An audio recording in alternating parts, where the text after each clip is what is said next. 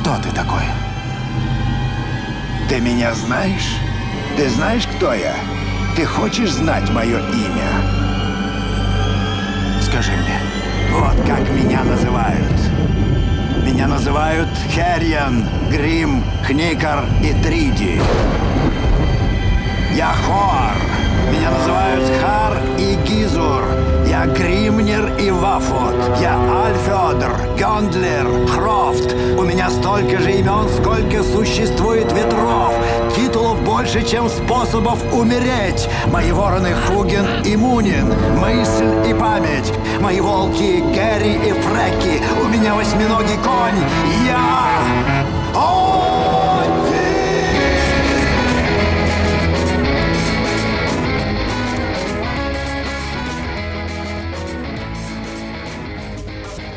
Всем привет, это подкаст «Деньги, Джоули, Драконы». Здравствуйте. Здравствуйте, Никита. Здравствуйте, Алан. Ну что, пришло время поговорить о чем-то никак вообще не связанной ни с экономической повесткой, ни с э, исторической повесткой. Хотя, наверное, без каких-то отдельных элементов не обойтись. Ну, по крайней мере, от всего актуального сегодня постараемся убежать. О чем? О чем пойдет сегодня речь? Как куда в этот раз опять барабан случайных тем нас э, привел? Внезапно нас сегодня привел на сектор Нил Гейман на барабане. Я вот э, про Нила Геймана узнал только от вас. Вы мне столько, как модно говорить, питчили одну книжку, книженцию. Допитчили до того, что все-таки мы решили выпуск записать даже по ней. Э, вы мне про нее рассказывали, по-моему, и лет пять, наверное, назад, и год. Короче, каждый год я плюс-минус слышал какие-то отсылки из этой литературы. Настолько, видимо, она вас покорила, что вот специально для записи этого выпуска я, конечно же, ознакомился не с первоисточником, а пошел по скользкому низменному пути, да, и посмотрел э, полтора сезона сериала. Снятого по мотивам романа Нила Геймана «Американские боги», которому вот сегодня, вот. роману, и посвящен наш выпуск. Заранее просим прощения, точнее я прошу прощения у дорогих слушателей за тембр моего голоса. Немного простудился, но постараюсь держаться молодцом. А мы начинаем. Почему решили выбрать эту тему? Вот это наш стандартный вопрос. Стандартный ответ, почему бы нет? Ну, в принципе, логично, да. Нет, ну, по крайней мере, эта тема входит э, достаточно очевидно в часть заявленной нашей тематики в целом. То есть это явно входит в категорию драконы, во что-то такое э, вымышленное. То есть э, что может быть более вымышленным, чем американские боги? Еще боги как таковые. Сомнительные, сомнительные. Так, только сейчас не опускайтесь до оскорбления чувств верующих. Осторожно. Ну да, я просто хотел сказать, что под американскими богами не подразумеваются какие-то э, исключительно связанные с Соединенными Штатами или Латинской Америкой, а там речь идет о вообще обо всех богах, вот вообще-вообще. Ну да, и возможно там под, под богами не совсем боги подразумеваются, не совсем то, что мы привыкли под ними подразумевать. А, ну, ну давайте, вам слово, потому что у меня при просмотре сериала возникала масса вопросов. Вот я думаю, что частично я себе ответы э, здесь получу. Что, в 2001 году Нил Гейман написал роман «Американские боги». Если кто-то не в курсе, кто такой Нил Гейман, он может быть более известен широкой публике по графическому роману «Песочный человек». Иллюстрировал, насколько я понимаю, не он сам, но текст писал он. Вот. Написал много всякого. Я, в общем-то, тоже не с, одним, э, не с одними американскими богами знаком, поэтому заранее хочу порекомендовать. Очень мне нравится его стиль, очень здорово он пишет, по-моему. Вот. А американские боги это такой, наверное, одна из визитных карточек его, его стиля, какого-то такого магического реализма, в котором существуют все его, все его книги, все его, вся его вселенная. Перекликается отчасти там, с некоторыми другими его романами. Я думаю, для начала стоит э, быстро пробежаться по сюжету. Я не думаю, что знаешь, все обязаны знать вообще, о чем мы говорим. Я, конечно, Конечно, не, не, буду говорить, что это что-то эксклюзивное такое, сверхъестественно, редкое, что никто не знает, ну, на всякий случай просто. Вот. Спойлеров мы не боимся и вам не советуем, поэтому держитесь. В общем, роман начинается с того, что Точнее, роман строится на том, концепция романа строится на том, что, в общем, в мире существуют э, боги. В действительности существуют. Но только они не такие, какими их э, представляли себе наши предки древние, которые верили в языческих богов каких-то. Не осязаемые, не э, такие, которых можно там пощупать, потрогать, и которые могут прямо вот очевидным образом влиять на нашу жизнь. А это вот создание, которое скорее, я не, я не, не буду говорить, что сейчас глубокое будет какое-то сравнение такое. Угу. Ну, я не претендую на него. Первое, вот что на ум приходит, это сравнение с концепцией богов в вселенной Warhammer е. War, Warhammer а, да, потому что там люди, там люди точно так же порождают богов э, на основании того, что они испытывают определенные эмоции сильные. Это мне кажется, что здесь очень, э, очень здорово похоже одно на другое. То есть, когда люди очень глубоко верят в какую-то э, там, мечту свою или там очень сильные эмоции переживают, э, появляется что-то, что представляет собой материализованную эту мечту или эмоцию или какой-то архетип там культурный. И это что-то, оно начинает, в свою очередь, э, порожденное человеческими эмоциями, влиять на людей. Точно так же, как оно порождается людьми, оно может за счет того, что люди перестают в это что-то верить, перестают испытывать определенные эмоции или нуждаться в чем-то, также это может и умереть. То есть боги mm-hmm. во вселенной э, американских богов, они могут как порождаться, так и умирать. Все зависит от того, опять же, как, же, как и в Warhammer е, все зависит от того, насколько интенсивно богам поклоняются. И поэтому боги, которые попадают из старого света в новый свет, э, это боги, которые, которых приносят с собой мигранты. Причем интересно, что происходит это вообще чуть ли не на всем протяжении существования человечества. То есть там вот рефреном протягивается через э, всю книгу, как мне кажется, вот эта вот история иммиграции. То есть в первую очередь это, опять же, не, не только моя мысль, эта история не столько про какую-то сверхъестественную э, какую-то изнанку мира, сколько про вот про иммигрантов, про иммигрантскую жизнь, про то, как они во многом, про то, как они обустраиваются в США, про то, как они приезжают туда, какие встречаются трудности им на пути, как они вот взаимодействуют с новой действительностью. И на примере некоторых богов, так сказать, это тоже очень, очень угу. ярко, ярко показывается. Еще раз, а в каком году книга написана? В 2001.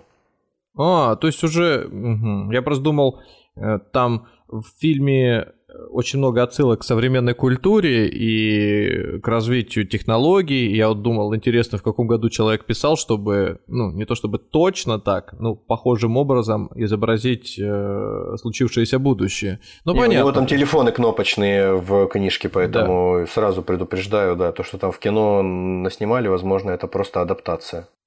Угу, угу. Ну, в кино очень много неясностей. Вот то, о чем ты говоришь, про иммиграцию, а в фильме больше говорится про, вот мне, по крайней мере, так показалось, не про иммиграцию, а про работорговлю, про то, как э, привозили именно чернокожих. Я вот тоже, я, я начинал смотреть первые, там, по-моему, две, две с половиной серии первого сезона, я как-то, по-моему, если не ошибаюсь, вот на этом я остановился. И я что-то такое тоже для себя какой-то вывод сделал, что какое-то непропорционально большое внимание уделяется тем вещам, которые в книге, ну, в смысле, в сериале, которые в книге ну, так оскользью проходят и все. То есть они, они не настолько важны, книга не этому посвящена. Ну вот я, я и путался, да, потому что есть главные герои, то, ну, то есть есть не, некие боги, есть некие существа волшебные, которые являются главными героями в сериале, по крайней мере, вот я смотрел. И я э, задавался вопросом, а при чем здесь рабство? Там появляются боги, которые сопровождали этих э, заключенных на кораблях голландских и призывали к тому, чтобы ребята, не сидите здесь на цепях, лучше погибнуть, сгореть на корабле, да, но при этом доказать всем, что вы сильные. И, видимо, подпитываясь верой от этих людей, он становился и сам более могущественным, более крепко стоял на ногах этот бог. Я не помню его название, и в принципе. Я, ну, думаю, я так понимаю, кому... что это, я так понимаю, что это Ананси, что это. А, а, а точно, за, да, Ананси. За, да, да, да. Западноафриканский э, бог Трикстер, паук. Mm. Ну, он такой похож, он в таком стильном пиджачке, там, с ухмылочкой, такой весь забавный. Но я э, буду периодически, да, возвращаться к сериалу, могу сказать так. А, он интересный, вот первый сезон, по крайней мере, визуальной составляющей. А он мне показался очень тактильным. То есть, когда ты смотришь его э, в фильме, в фильме говорю, в отдельных сериях, там такие вот прям детали, нюансы показывают, как вот стекло, там человек, допустим, упал, он на стекло рукой дотронулся, и вот э, с этим звуком, как, как эти стекляшки режут его кожу, как там перетекает какая-нибудь жидкость. Вот если кто-то помнит сериал «Декстер», как он начинался, где Декстер там шнурки завязывает, яичницу жарит, апельсиновый сок наливает, и ты как-то это чувствуешь и даже придает тебе некоторые запахи и... Это гиперреальное, типа такое да, да, да, да, да. И вот здесь то же самое, но помимо э, акцента на каких-то бытовых вещах, там еще тебя погружают в мир этого бога. То есть, если это бог, э, скажем, какой-то Месопотамии или Африки, да, или, например, э, Америки Северной, то и создается такой же вот фон, там, например, бизон с горящими глазами в каком-то темном лесу, все это какой-то э, такой индейской, что ли, стилистикой, но при этом аккуратно сделал, там не в лоб прям какие-то перья торчащие отовсюду. Ну, в общем, интересно. Мне показалось, что именно характер и настроение переданы в сериале вот в первом сезоне очень неплохо, прям вот в, в первых сериях, потому что я как человек вообще незнакомый, ничего не, не знающий, ну вот, э, мне было интересно, но я потом расскажу, как мнение менялось дальше. Но, скажем, с первых серий вот именно визуал э, мне понравился. Я думаю, что все-таки вот для людей, которые вообще не знакомы с тем, о чем мы сейчас говорим, очень сложно все равно до сих пор понять, о ну, чем да, речь. Да, да. Все это обиняками вокруг да около ходим. Наверное, все-таки я вот быстренько пробегусь по сюжету. Итак, э, существует мир, в котором существуют, как я уже говорил, боги. Причем боги буквально ходят среди нас. Они выглядят как обычные люди, но существует как бы возможность при определенной, скажем, степени мастерства, что ли, при определенной способности видеть, их можно увидеть в их другом обличии, или увидеть их способности, этих богов. Это, это не так важно. Это, э, важнее другое. Будем просто будем говорить, вот не, не, не будем вникать пока вот в эти все нюансы, о которых я говорил там в контексте там Warhammer а, в контексте того, как боги появляются. Просто примем как данность, что боги в этом мире существуют и что они имеют э, власть над э, реальностью, они способны ее менять. Но не так, как Бог Ветхого Завета или Бог Нового Завета. Прямо фантастически как-то менять ее они способны несколько более успешно, что ли, манипулировать реальностью и добиваться своих целей, чем обычные люди. У них есть определенные способности для этого. Но они тоже ограничены. Вот. В общем, главным героем является человек по имени Тень. В сериале он какой-то мулат или вообще угу. негр. Но надо сказать, ну, скорее, что... Скорее Мулат, да. Там, да, такой. надо сказать, его, что его и в книге постоянно его... Про него уточняют всякие не очень вежливые люди о том, что, мол, не было ли у тебя в роду каких-нибудь негров или цыган или кого-то там, или не... Э, индейцев, а он говорит, что я не знаю, возможно. Возможно, я не в курсе. Mm. И, в принципе, о нем и самом в книге говорится, что он там тоже такой кофейного цвета. Поэтому здесь никакой э, модной повесточки нету. Здесь все. Ну, в сериале показали его маму. Мама э, стопроцентно, она ну, похожа на африканку, негритянку. Мама была смуглая, очевидно, потому что, как понятно, станет из дальнейшего разговора, больше у него просто нет возможности, больше не в кого быть таким, какой он есть. Ну вот да, так. в сериале а... ничего не говорится про его отца. Ну, по крайней мере, до того момента, как я досмотрел. В общем, главную роль играет, то есть э, такого орудия судьбы, орудия проведения того, что происходит вообще во всем этом э, романе, играет вот этот человек по имени Тень. Неважно, почему его так зовут, там некое объяснение есть в романе, но он попадает в ловушку между двумя силами, которые, будем так говорить, которые друг с другом взаимодействуют. И он как бы между молотом и наковальней пытается как-то выживать. изначально в начале романа такое впечатление создается постепенно, что существуют старые боги, так называемые, и новые боги, и они между собой враждуют на земле Северной Америки. Ну, то есть, я думаю, для простоты можно так сказать. Вот ты вначале упомянул, что чем больше ты веришь в какое-то явление, тем сильнее оно э, материализуется и превращается вот в некую фигуру, которая представляет э, это явление. Ну, например, люди в, верят э, в гром и молнию, соответственно, некий громовержец должен появиться, самое простое. Да, верят в моря и океаны, появляется Посейдон. Но развитие человеческого общества не стоит на месте, и они начинают верить, например, в массовую культуру, в медиа, и появляется существо, тоже похоже на человека, которое Персонификация представляет... какой, какой-то, да, да, вот да. это вот новые вещи, новые боги. И это, в принципе, логично, потому что если есть богиня весны, есть богиня зари, то почему не появиться богини э, кино, да, э, телевидение, радио. Почему этому не появится? Не меньшее количество поклонников и каких-то обожателей. Богу цифровых технологий, э, да, интернета да, да. и даже богу раковых опухолей, которые такими модными стали, потому что люди стали долго жить, по всей видимости. А был такой бог? Да, когда большая битва начиналась, там был э, персонифицированный бог рака, потому что, видимо, люди долго живут в новом обществе современном, и поэтому А-а-а. у них накапливаются всякие ошибки в геноме, и они чаще болеют раком. И это типа, это бог нового мира. Люди боятся его, люди о нем думают, люди приносят ему жертвы, то есть умирают от рака, и поэтому он жиреет, и он становится вот какой-то такой сущностью. Блин, а я вот, может быть, не, не, за, не заметил. Мне показалось, что сначала шутка какая-то, бог рака. Ну, кстати, интересно, бог фастфуда там будет или был? Можно тоже догадаться. А, я не знаю, я его просто не видел. Так вот, и м, получается, что вот эти новые боги, это вот самые современные, а как это, old school и new school. И вот Старые боги старые... это боги из Старого Света, фактически из, да, э, да. из Евразии, которые приехали вместе с переселенцами вместе или пришли. Вот. Э, и старых богов возглавляет мистер Среда, который после того, как главный герой откинулся из тюрьмы, а он сидел в тюрьме в самом начале романа, э, с ним взаимодействовать начинает мистер Среда, и, в общем-то, этот мистер Среда нанимает его к себе на работу очень быстро – для того, чтобы выполнять с ним определенные задачи. Он поначалу ему там не особенно рассказывает, что и как нужно делать. Ну, в общем, будешь на меня работать. Ну и начинаются постоянно, начинает нагнетаться вот эта вот фантастическая, фантасмагорическая какая-то вот э, история. Постоянно происходят все более и более какие-то удивительные вещи, но ну, с нашей точки зрения удивительные, а такое ощущение, что этот парень вообще ничему не удивляется. Он такой меланхоличный максимально, безразличный ко всему. Mm, да, вокруг, я еще думал, что это творятся, деревянный. Вокруг него творятся чудеса в буквальном смысле.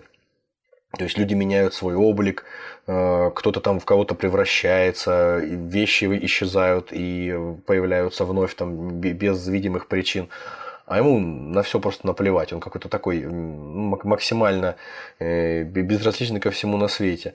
Ну, здоровенный детина под 2 метра ростом и э, при, при этом еще с тюремным прошлым такой мрачноватый. Но он в, в душе очень, очень милый. Не, ну, ну тут вот. можно оправдать его тем, что, опять же, в самом начале фильма выясняется, что у него погибает э, жена в, в автокатастрофе, и он долгое время просто как в тумане ходит головой. Да, перед тем, как э, закончить свой срок, он, да, он узнает буквально в последние, по-моему, пару дней он узнает, что у него умерла жена, с которой он только до этого созванивался по телефону. И, конечно, он абсолютно Да, поэтому неудивительно, Поэтому мне кажется неудивительно, что он э, где-то ну, может быть, он, ему кажется, что это все не настоящее, что у него просто помутнение сознания, и его прекрасно можно понять. И только вот я, например, когда смотрел сериал, в начале... Э, говорить, смотрел сериал. Так понятно, что я его смотрел, что еще уже не читал же сериал.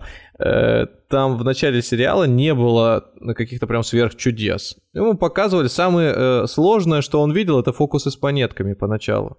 И, кстати, обратил внимание, что ну, на протяжении э, всех серий монетам уделяется прям какое-то вот э, особенное внимание. Вот в книжке что-то сказано про это? Монеты что-то значат? Какой-то он, символизм? Он сидит в тюрьме, главный герой сидит в тюрьме, и потому что ему нечего делать, он играет с монетами. Да, вот он постоянно... Да. У него есть одна книжка, которую ему подарил его какой-то сокамерник, которого зовут э, Ловкий.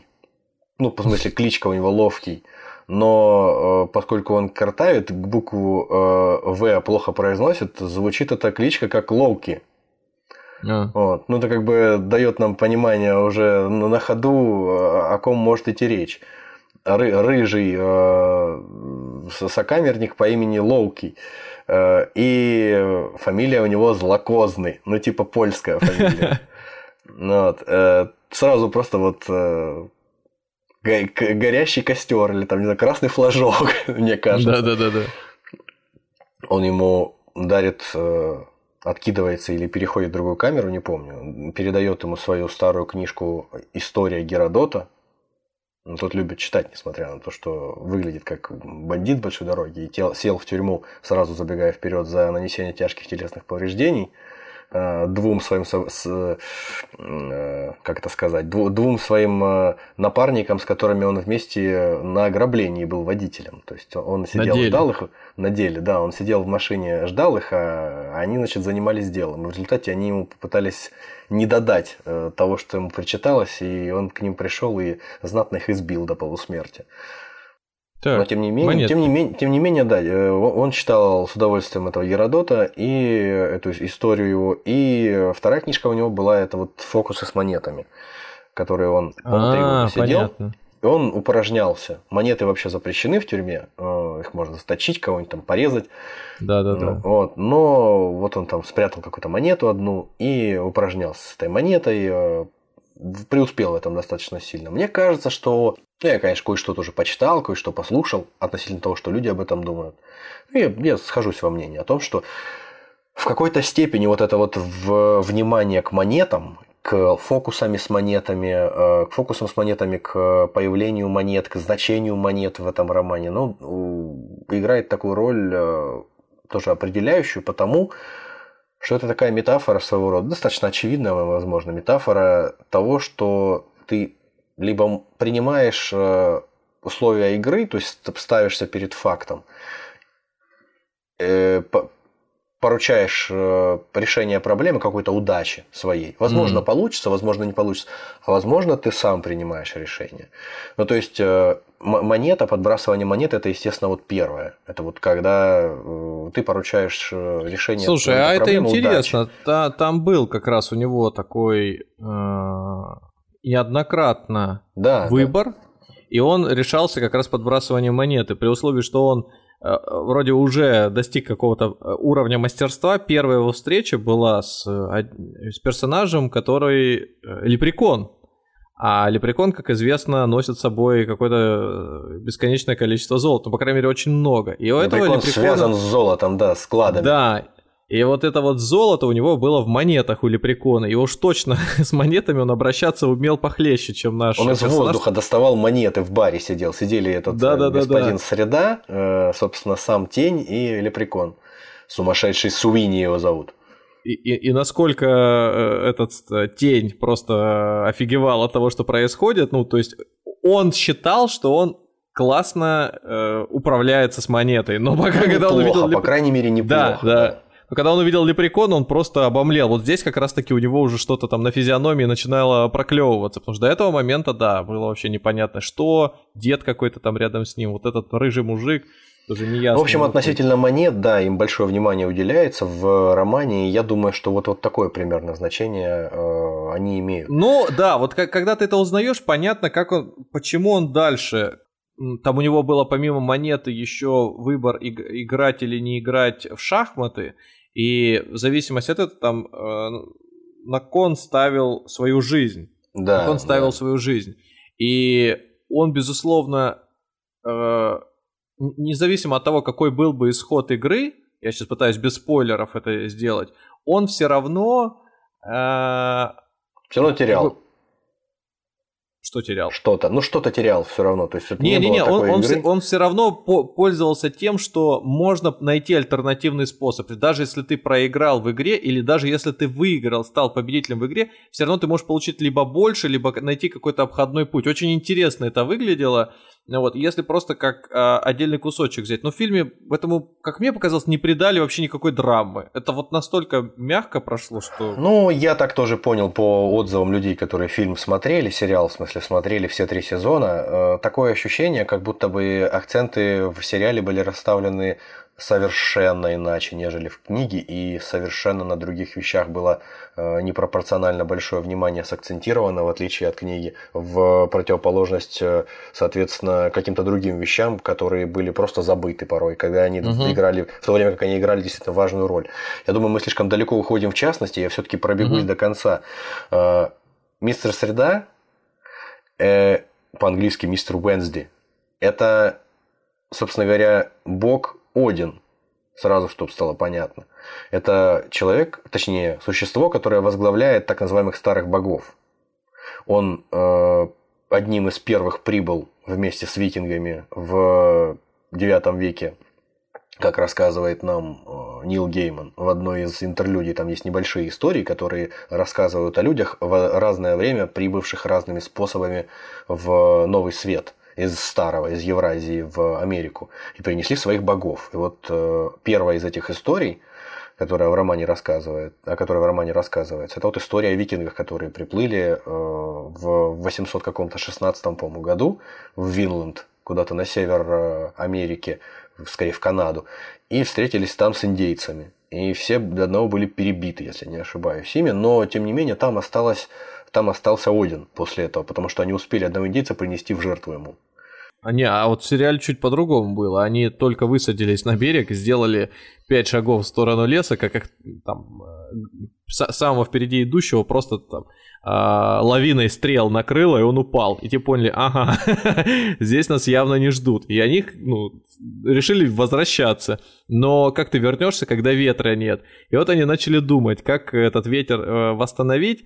Как отсюда выбраться? Что нужно сделать? Конечно же, принести кого-то в жертву. Они берут, э, я не знаю, там, кого-то на выбор, может быть, по жребию, сжигают, не помогает, ветра нет. Надо еще что-то, значит, пожертвовать. Кто у нас Один? Как он выглядит? Так, у него глаза нет. Так, давайте, значит, тоже каждый повыкалывает себе глаз. Они там обожгли кусок металла, все себе его, значит, послепляли правый глаз – не это, помогает. Явно, это явно усилило отряд, который оказался в ну враждебной ну, да. обстановке среди преобладающих сил противника, правильно? Давайте да, но... сделаем себя в два раза сильнее, просто выколем по одному глазу себя. Но э, чтобы усилиться еще больше, нужно устроить кровавое побоище, только уже друг с дружкой. И они начинают э, кромсать, причем очень-то так, конечно, краси- красиво показано, все это там с переливанием Парни дело свое туго знают, я так понимаю. И Молодцы. когда они уже там понарубали неплохое количество своих, э, своих же земляков, они просто останавливаются, потому что видят, что ветер поднялся, тут же запрыгивают в свое каноэ и уплывают. Ну, не же в Америке. Ты бы сейчас сказал в, в свою пирогу. В Америке это каноэ. Там ну, где-то это или пирога. Итак, э, таких историй немало, мы к ним вернемся. Это истории, которые показывают, как боги появляются из Старого Света, появляются в Новом Свете. И в, в прямом, в переносном смысле появляются в Новом Свете. В Новом Свете, в Новом Свете. Предстают. Мистер Среда, мистер Уэнсди. Почему Уэнсди, Среда, почему это Один или Вот он, как его ну да. называют в, в германо-скандинавской мифологии еще. Потому что Среда еще со времен э, древних германцев вош, э, вошла в английский язык под именем э, Дня Вотана, то есть Дня Одина. Один, Вотан это одно и то же. Одно и то же божество. То есть где, это, где этот день? Вот он. Да. Вот он этот день, вот он. Вот он Day, Wednesday, в общем, измененное э, имя Бога превратилось в название Дня недели. Мы уже об этом говорили в выпуске про викингов, по-моему. Итак, этот мистер Среда, он э, взял по какой-то причине непонятной вообще для нас в самом начале романа и в самом начале фильма, я думаю, тоже, взял обычного какого-то бандита Мухомора из э, из тюрьмы только откинувшегося, непримечательного ничем человека, не семи пядей во лбу, к себе в напарнике в таком серьезном деле, как... А какое серьезное дело он решил провернуть? Он решил, как выясняется вскоре, собрать э, старых богов, которые доживают, переживают свои не лучшие времена совсем в разных уголках США. Э, ютятся там кто в э, каких-то коммунальных квартирах непонятных, кто в каких-то да. подземельях, кто в э, каких-то комнатах в квартале красных фонарей работает. В общем, одним словом, тяжело, тяжело себя чувствует, потому что мало кто в них верит, в этих богов старых. В общем, он хочет собрать этих богов и устроить, дать последнюю серьезную решающую битву новым богам, о которых вот ты уже сказал, всем этим телекоммуникациям, э, интернету, хайвеям, э, обществу, нет, точнее, э, хайвеям, Раку. Средством массовой информации и, да, и раку, конечно же, да. Rock you. Угу. И для, для этого нужны все возможные силы. И он ездит по всей стране и пытается убеждать э, всех, кого он встречает, в том, что нужно присоединиться в решающий момент к этой битве на стороне своих, э, скажем так, Чем-то мне это на, напомнило э, из одной серии Соус Парка, когда э, они делали пародию на фильм «Начало», и чтобы побороть э, какого-то злого персонажа во сне, у детей, а им нужен был эксперт, который разбирается во снах, который может бороться во снах. И вот они тоже собирали команду, и вот они прибыли, им нужен был вот этот член команды, и они прибыли на э, ферму, одиноко стоящую где-то на севере Америки тоже. И там стоит мужик, колет дрова, спиной к ним колет дрова такой в полосатой кофте. Они такие, мы пришли за тобой. Он такой вздыхает, поворачивается к нему, там Фредди Крюгер стоит. Из дома выходит жена. Фредди, а ты как там? Уйди, оставь меня. Ты опять куда-то вылетаешь? Нет, я, я завязал. Мне приходилось работать на правительство, чтобы убивать детей. Подростка, подростка. Вот, так и здесь тоже вот напоминает, собирает команду, ездит, причем из всяких злачных мест тоже вот он этих вот людей вот, ну, Надо, чтобы тогда слушатели понимали, в каком положении находятся боги, э, одна богиня, которую так они не встретили, которую успели убить, противоборствующая сторона успела убить ее до этого. Это богиня, которая объединяет в себе почему-то. Ну, то есть это не только боги, надо понимать, но это и культурные герои. То есть некие создания, в которые, ну, там, допустим, какой-нибудь Геракл, в которого тоже верят, и который, ну, кто-то верит, кто-то верил, и который тоже определенную серьезную роль играет в культуре какого-то народа.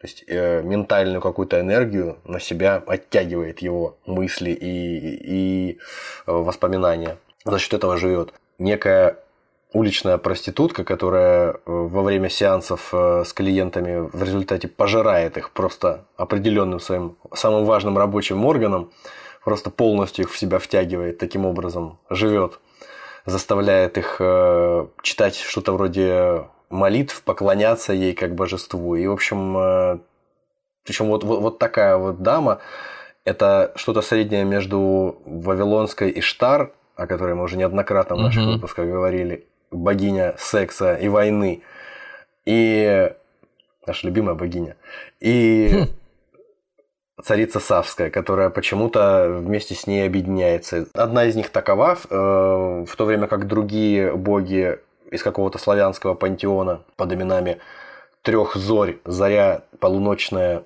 утренняя и вечерняя, а также их брат, братья, точнее, Белобок и Чернобог, они живут э, в, в Чикаго, да. в каком-то в каком-то депрессивном э, районе в полузаброшенном доме едят э, на каких-то грязных столах в неубранной квартире живут в общем видно что это какие-то вот такие классические мигранты из э, советского лагеря из позднего СССР возможно какие-то которые вот успели а мне показалось уех- что не уехать позднего. уехать уехать ну или не позднего может быть даже еще да, до 70-х да, когда-нибудь успевшие уже порядком подсостариться причем вот мне, мне нравится, как э, там выделяется в тексте то, как они живут, и вот придает какой-то остроты э, тому, как это все обстоит грязные ногти, прокуренные пальцы, какие-то коричневые от табака усы, э, запах э, пережаренной, переваренной капусты в комнате. Вот это вот все, да. то, о чем рассказывает автор, очень как-то объемно передает то, что происходит в романе, и ты понимаешь, что это за герой. А, вот соответственно,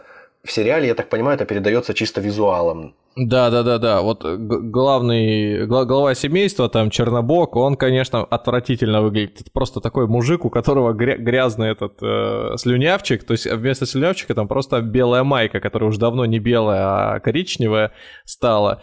И он э, с редкими волосами, длинными, немытыми, тоже борода у него какая-то неухоженная, работает на скотобойне. Да, он отталкивающий персонаж, э, хотя с другой стороны та самая вот трехликая это Заря, она там хоть и старушка, но она такая вот представить, что она скорее сбежала из царской России, вот во времена революции, то есть у нее такая пышная прическа, у нее платьице такое с, кру- с кружевами, она очень там старается следить хоть как-то за чистотой, но при этом э, там, поясняет, что она никогда этим не занималась, она, всегда у нее была масса прислуги, а здесь, значит, приходится самой и борщи еще варить, но при этом, как отмечает на встрече э, среда, что она восхитительно готовит, и, ну, и в целом он переполнен к ней э, такими теплыми чувствами, романтичными. Видимо, по старой памяти они там пересекались скандинавский бог и наш славянская богиня. Вот да, вот опять мы пришли к этому моменту, что мы, мы касаемся мигрантов. Э, сам Нил Гейман рассказывал в интервью о том, что он, как сам э, человек, прошедший иммиграцию, то есть он из Великобритании родом, он там вырос, и начал писать там, и первая популярность, по-моему, ему как раз пришла там с первыми романами, а потом уже он перебрался в США, и он знает, о чем он говорит, когда рассказывает о том, э, как бывает э, временами нелегко иммигрантам в, на, в новом месте освоиться. Ну, то есть конкретно вот здесь, в США. Привыкнуть к каким-то новым вещам, несмотря, несмотря ни на что. Ну, там, даже если ты из англоязычной страны приехал. Вот. А особенно если ты э, в таком вот плачевном состоянии находишься и перебиваешься случайными заработками. И там вот в общем, все, кого э, описывают в процессе движения среды вместе с э, главным героем, так сказать, тенью по США, причем от одного побережья до другого. Э, они едут э, вдоль и поперек, колесят по стране, ездят, летают, ходят, э, то попадают в какие-то индейские резервации где-то на юге, то где-то в пустыне, в Неваде встречаются с какими-то существами, которые представляют собой и горную индустрию, то приезжают куда-то для того, чтобы, по-моему, в Филадельфию, что ли, приезжают и встречаются там с Ананси, собственно, с э, этим пауком из mm. западноафриканского фольклора. Но ну, я могу ошибиться сейчас. В общем, ну, я не помню точно место, да, но они... Факт тот, что они ездят по всей абсолютно стране, ездят, как правило, на каких-то подержанных, разбитых машинах, и это все очень медитативно, неторопливо происходит. Это правда. Второй момент, второй момент в книге, как мне кажется, вот после того, что я сказал об иммиграции, то есть это очень важный момент, э, иммиграция, иммигранты, как они живут, как это важно для Америки, для американской культуры в целом, вот эта вот э, иммигрантская э, культура, не то, что там плавильный котел, а вот именно, как мне кажется, вот лоскутное одеяло из разных культур, которые между собой соприкасаются, как-то взаимодействуют, но в то же время до конца не переплавляются, не смешиваются. Вторая составляющая романа, вторая важная какая-то структурная такая вот основа, это сама дорога вот эта. Ну, в общем, это такая, в общем, довольно очевидная история еще со времен Одиссеи, там, наверное, да, существующая, что герой Слушай, вот ты рассказываешь, и, э, да, вот ты рассказываешь, а я э, в сериале прямо тоже это чувствовал. Действительно, есть такое определение road movie. Э, и вот оно очень Да, я вот хотел тебя спросить, как это ощущается. Вот road movie мы знаем, что это такое, да, это вот Лолита, там классическая история, какой-нибудь там Э, «Страх и ненависть в Лас-Вегасе», что там у нас еще такие фильмы какие-то, о чем говорят мужчины. Ну, ну, правда. То есть люди, ездят на машине куда-то и разговаривают, и там раскрывают. Бор, Борот или Барат, как правильно. Зеленая, Зеленая книга. книга. Да, да, да, да, да, да. Такое путешествие. Как, Л- подожди, Логан или старик Логан, как правильно. Подожди, в, в школе, как же это был этот а, дорожное приключение, помню, дико смешное кино казалось в свое время. В общем, вот, ну... э, есть роуд-муви жанр, а есть, э, собственно, книжная, э, книжный аналог этого жанра. Собственно, та же самая Одиссея. Лолита. Та же самая, ну, ну нет, именно чтобы по дороге ехали, именно классика а, вот такая. Понятно. И как правило, как правило, это фильмы вернее, книги скорее вот про Америку. Э, Керуак на, на дороге или в дороге, как правильно. Ну, вот. А, Одноэтажная Америка Ильфа и Петрова, между угу. прочим, они тоже по Америке колесили, собственно говоря, на машине от побережья до побережья. То есть в сериале это ощущается, да? В сериале это очень ощущается. Мне действительно в какой-то момент на накрыла мысль, что а, такой нудня... не нудняк, а такая вот монотонность идет, и они прям едут долго в машине, разговаривают о чем-то. И, кстати, оправдана высокопарность их речи, потому что они все-таки существа, которые прожили не одну сотню, а то, может быть, и тысячу лет, и они могут себе позволить такими фразочками раскидываться. Я просто часто сравниваю с сериалом «Ганнибал», в котором люди из обычных э, ко второму и третьему сезону просто перевоплотились в какие-то э, сошедших с гравюр персон, которые разговаривали на абсолютно каком-то космическом уровне, э, э, рассуждали о каких-то материях. В, в общем, как будто бы они все э, потомственные дворяне какие-то, наследники престолов европейских, да? При, причем, да, максимально голубых кровей и рангом В общем, ниже... это неестественно. Это неестественно. Да, получается. да, там это оказалось неестественно, да, хоть и, понятно, что Ганнибал человек высокой культуры. А здесь это кажется лаконично и, и ну, ну, то есть закономерно. Это здесь, да. Даже, даже то, в каком, как выражается лепрекон, э, ну, оно выглядит любопытно. Он, он такой напоминает, с одной стороны, вроде простака, простого парня абсолютно, деревенского, но при этом, который много прожил и много в каких обществах побывал. То есть он, он наверное, вот эту роль Трикстера там выполняет. Понимает, пока, понимает людскую природу очень сильно. Глубоко. Да, да, да. Он, он прям гармонично вклинился в сериал, как мне кажется. Ему, конечно, очень сильно достается. Почему бы нет? С другой стороны, он такой нагловатый, хамоватый типчик. Но, э, опять же, элемент дорожного приключения сильно-сильно прослеживается. Я даже думал, не перебарщивают ли это, но вот видишь, ты говоришь в книжке. А вот здесь, да, такое ощущение, да, такое ощущение, что вот это такая, такой классический троп, если можно так сказать, э, литературный прием, когда вот э, герои движутся не только в пространстве, но они движутся порой во времени, перемещаются угу. из одной да. реальности в другую реальность, и в процессе этого перемещения многократного в разных направлениях э, под, под разными векторами э, персонажи перемещаются из точки А в точку Б в плане личностного развития. То есть они развиваются и до чего-то доходят к какой-то, э, какому-то финалу или какой-то вот знаковой точке тоже приходят через посредство этого движения. Это тоже очень важно. И Третье, тоже, чтобы вот быстро договорить, а потом уже будем, угу. э, будем обосновывать эти тезисы. Третье, что я хотел сказать, мне кажется очень важно, это вот мне напоминает в каком-то смысле, я так понимаю, у нас будет выпуск часов на 50 сегодня. Э, э, мне напоминает в каком-то смысле вот эта история, о которой мы сейчас говорим, фильм «Охотник на троллей», который я смотрел лет 10, наверное, назад. Э, там непосредственно об охотнике на троллей речь где-то в Скандинавии чувак охотится на троллей разных э, видов, там он за ними э, охотится и убивает их то солнечным светом, то чем-то там еще, какими-то звуками. Но основной персонаж не этот э, убийца троллей и не сами тролли, а скандинавская природа. То есть вот mm. ты движешься с ним, там тем более еще, на, по-моему, на норвежском языке фильм с английскими субтитрами, но то, что я смотрел, то есть там максимальное просто погружение. То есть тебе показывают фьорды и где-то тень э, некого дровосека рубит тень некого тролля, да? Нет, там, там очень такое, на, на коленке сделаны эти тролли с, с студенческой какой-то э, тру, труппой, что-то такое, то есть дело вообще не в троллях. Там просто ты смотришь на природу, и ты наслаждаешься этим всем, и эти тролли, которые там время от времени попадаются, даже если они неказистые, видно, что они там очень примитивно выглядят и ну, не настоящие тем не менее, они как-то очень органично выглядят вот как часть этой природы. То есть по-другому и быть не может. Ты это все видишь. То есть я возвращаюсь к э, американским богам. Там, мне кажется, вот такая же история. Отчасти, я не знаю, откуда это у Нила Геймана, учитывая, что он, по-моему, только в 2008, что, э, почти, прошу прощения, в 98, по-моему, что ли, он переехал в Штаты. Откуда у него вот это какое-то глубокое, даже не почтение, а такая вот любовь, мне кажется, даже вот к американской Тролли. вот этой внут... к американской внутренней вот этой вот действительности не к тому, что мы воспринимаем под Америкой, там вот Америка, ее внешняя политика, там что-то там, какие-то ее президент, а именно вот Америка, как она есть, возможно.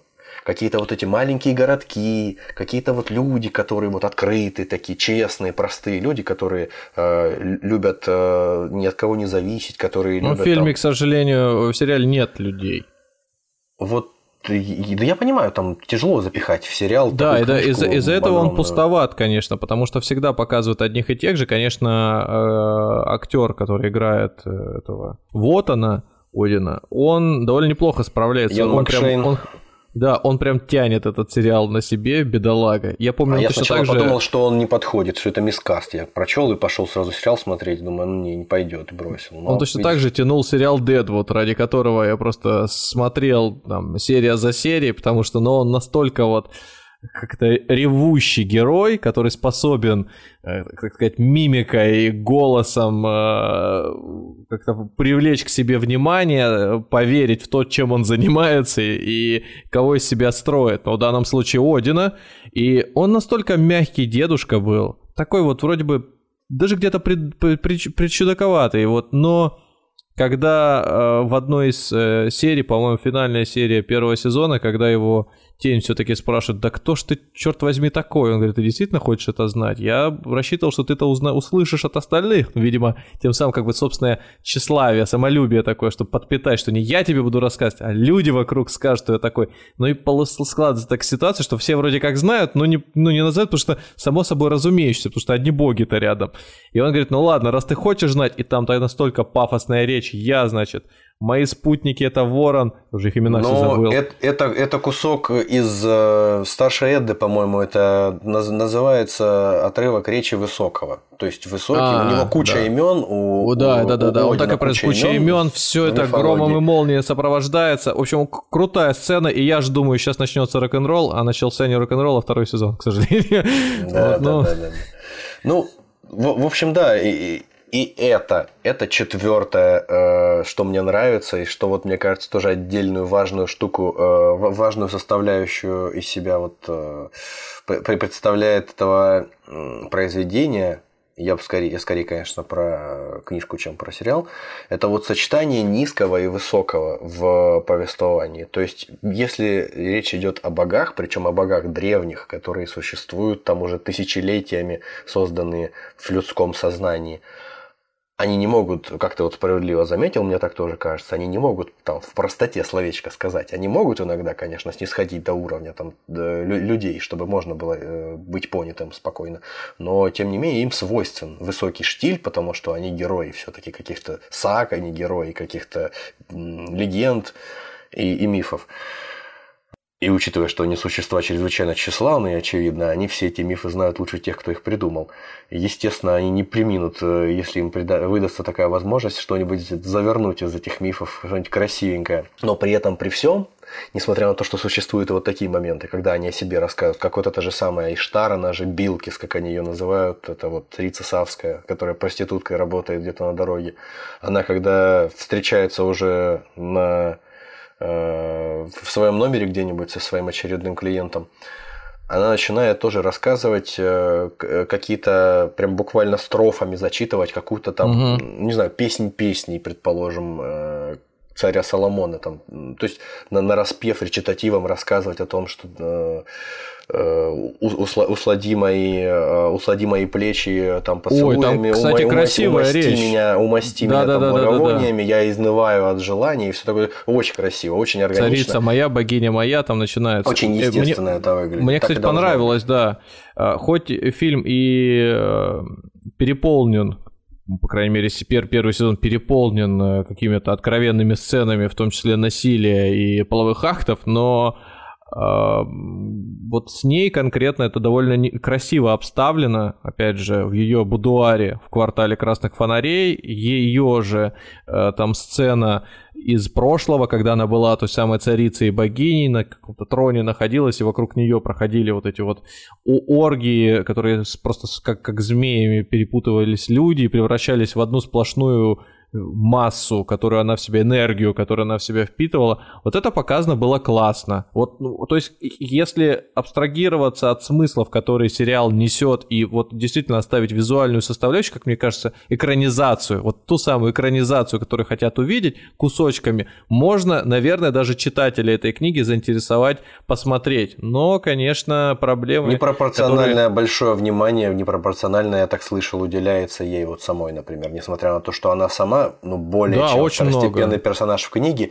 и встречается она буквально 2-3 раза. Причем в первый раз вот этот вот самый момент, о котором ты рассказываешь, да. красивый, во второй раз просто, ну, что-то такое мимо проходившее, а в третий момент ее просто убивают уже, сбивают машину. А, нет, она, она, по-моему, и до второго сезона дотягивает, и при этом она вроде как тоже попадает в труппу к Одину, но я вот, знаешь, как когда показывают, Цирк уродов например... имени среды. Ну, они, а, они, кстати, по-моему, в цирке там и собирались на этом, на Ну, там, там некая карусель, да, в парке да, да, развлечений да. в каком-то. Э, вот когда ты смотришь какое-то супергеройское кино, когда ты понимаешь, что каждый персонаж, он какую-то функцию хотя бы в себе несет. Там один сильный, другой ловкий, умелый, кто-то джунгли, кого-то зовут. А, а здесь, черт пойми, вообще какие-то, вот реально, э, это бродячий цирк, просто. Ну, Один еще понятно, вроде как сильный, ему даже меч выковали, он молнией может бить при ну, вот это вот не, а это, она... мне это уже ужасно просто не нравится, то, что ты рассказываешь. То есть, э, это такое упрощение. Я не скажу, что там какой-то глубокий с тремя-четырьмя уровнями смысла в какой-то романище, э, великий американский или там какой английский роман, но книга, мне кажется, поумнее, чем то, что из нее пытаются сделать в сериале. Просто вот это все превращать в Лигу справедливости в какую-то или во что-то. Но ее такое. там нет, ее, ее нет, она все равно не так явно выражена, просто, может быть, я хотел придать, потому что мне, мне э, на протяжении полутора сезонов было непонятно, зачем нужен главный герой Тень вообще. Это, конечно, очень круто э, сделано, если непонятно, зачем нужен главный герой. Ну, О, слушай, я, с одной я стороны, могу дог- это можно догадаться. Понять. Я могу догадаться, кто он такой, и чтобы не спойлерить, как он соотносится со всеми существами вокруг, это, по-моему, вот просто на поверхности. Но с другой стороны, э, опять же, может быть, его образ был добавлен если, если бы даже он в книге существовал, как некий проводник, глаза зрителя, который вообще смотрит на все по ну, сторонам, это прием, но при этом... да, через который позволяется зрителю все увидеть, да. Да, ну или читатель, но при этом э, читатель. этот прием, вот он он мои эмоции не угадывает вообще. То есть э, его ничего не впечатляет, как ты правильно заметил. Он как-то э, э, довольно просто относится ко всему, что происходит, и заставляет себя верить только в случае, когда, ну, уже прям вот чуть ли не небеса падают на землю, и тут он даже, даже здесь он вроде как говорит, что я верю, но ты ему не, не доверяешь его мнению. Вся до я, этого все, что было. Я сейчас буду блистать своим кругозором невероятным. Вспоминается «Незнайка в солнечном городе» Николая Носова, в котором Незнайка едет на машине из города Коротышек в город, э, вот, собственно, каких-то э, невероятных технических чудес. Э, солнечный город, и с ним э, едет, собственно, тоже роуд-муви, и с ним едет на машине его друг, которого зовут Пачкуля Пестренький, весь испачканный вечно, и пестренький, потому что он, по-моему, там, э, именно потому что он испачканный там разными какими-то цветами, что-то такое, не помню почему. В общем, суть в том, что у него жизненная кредо никогда ничему не удивляться. Вот mm. мне кажется, этот э, главный герой, он похож на него в этом смысле. Вот его да. такое ощущение, что его не то, что невозможно ничему удивить, а он как будто нарочито вот э, ничему старается не удивляться, или он просто лишен возможности испытывать эмоции какие-то. То есть ну, у него внутренний быть. голос, внутренний голос максимально вот э, показывает, что и что. То есть умерла жена, умерла жена. Это плохо, конечно, да, но и ни слезинки не проронил там потом поплакал где-то в номере. Не, ну он рожей бил, когда ее там оскорбляли уже усопшую, но бился за ее честь и достоинство. И когда детство его тоже показывали, он вроде как эм эмоционально, на лице у него не показано, что он переживает, но поступками своими он выражает. Его, его мама чувства. умирала, по-моему, от рака. А он да. э, рядом с мамой находился, да. И сидел в больнице, читал книжку рядом с мамой, пока мама умерла. И после этого он долгое время решил вообще ничего не читать, потому что у него это соотносилось занятие с тем, что он мог бы там подержать маму за руку, присесть на край кровати, а он упустил момент, мама умерла. Короче говоря, довольно суровое испытание для подростка, и поэтому, возможно, в этом смысле его тяжело винить. рос без Блин, отца, а, мама рано в умерла. сериале, по-моему, он с ней даже успел чуть ли не присмертную, присмертную речь от нее послушать и напутствие на жизнь. Ну, видишь, какая Ну, история чудесная. ну да То есть э, переставленные местами куски э, знатно, значит. Итак, ездят, собирают господа наши товарищи всех, э, точнее даже не собирают, как выглядит, как будто бы по нашему разговору может показаться, будто они там, не знаю, в Икарусе едут в каком-то и полный автобус набили народу и, и дальше едут. Они просто ездят и едут, ведут переговоры.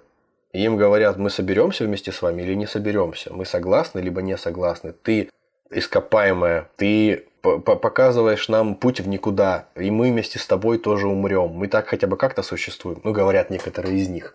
Но, Мгм. то есть разговоры идут разные. Поначалу мало кто вообще соглашается на что-то. Ну, кого-то все устраивает. Практически все отказываются, да. А потом, э, когда происходит, э, ну, я не думаю, что это такой важный э, спойлер страшный, среду убивают, собственно. Его М, убивают, у- Для меня убивает спойлер. па- партия, э, собственно, новых богов убивает его. И в результате это подталкивает, ну, причем это транслируется при помощи медии, которую играет Джиллиан Андерсон из секретных материалов. Э, Собственно, она делает так, чтобы это транслировалось убийство всем действующим лицам, то есть всем старым богам. Они все Вот- слепенулись вот после вопрос. этого.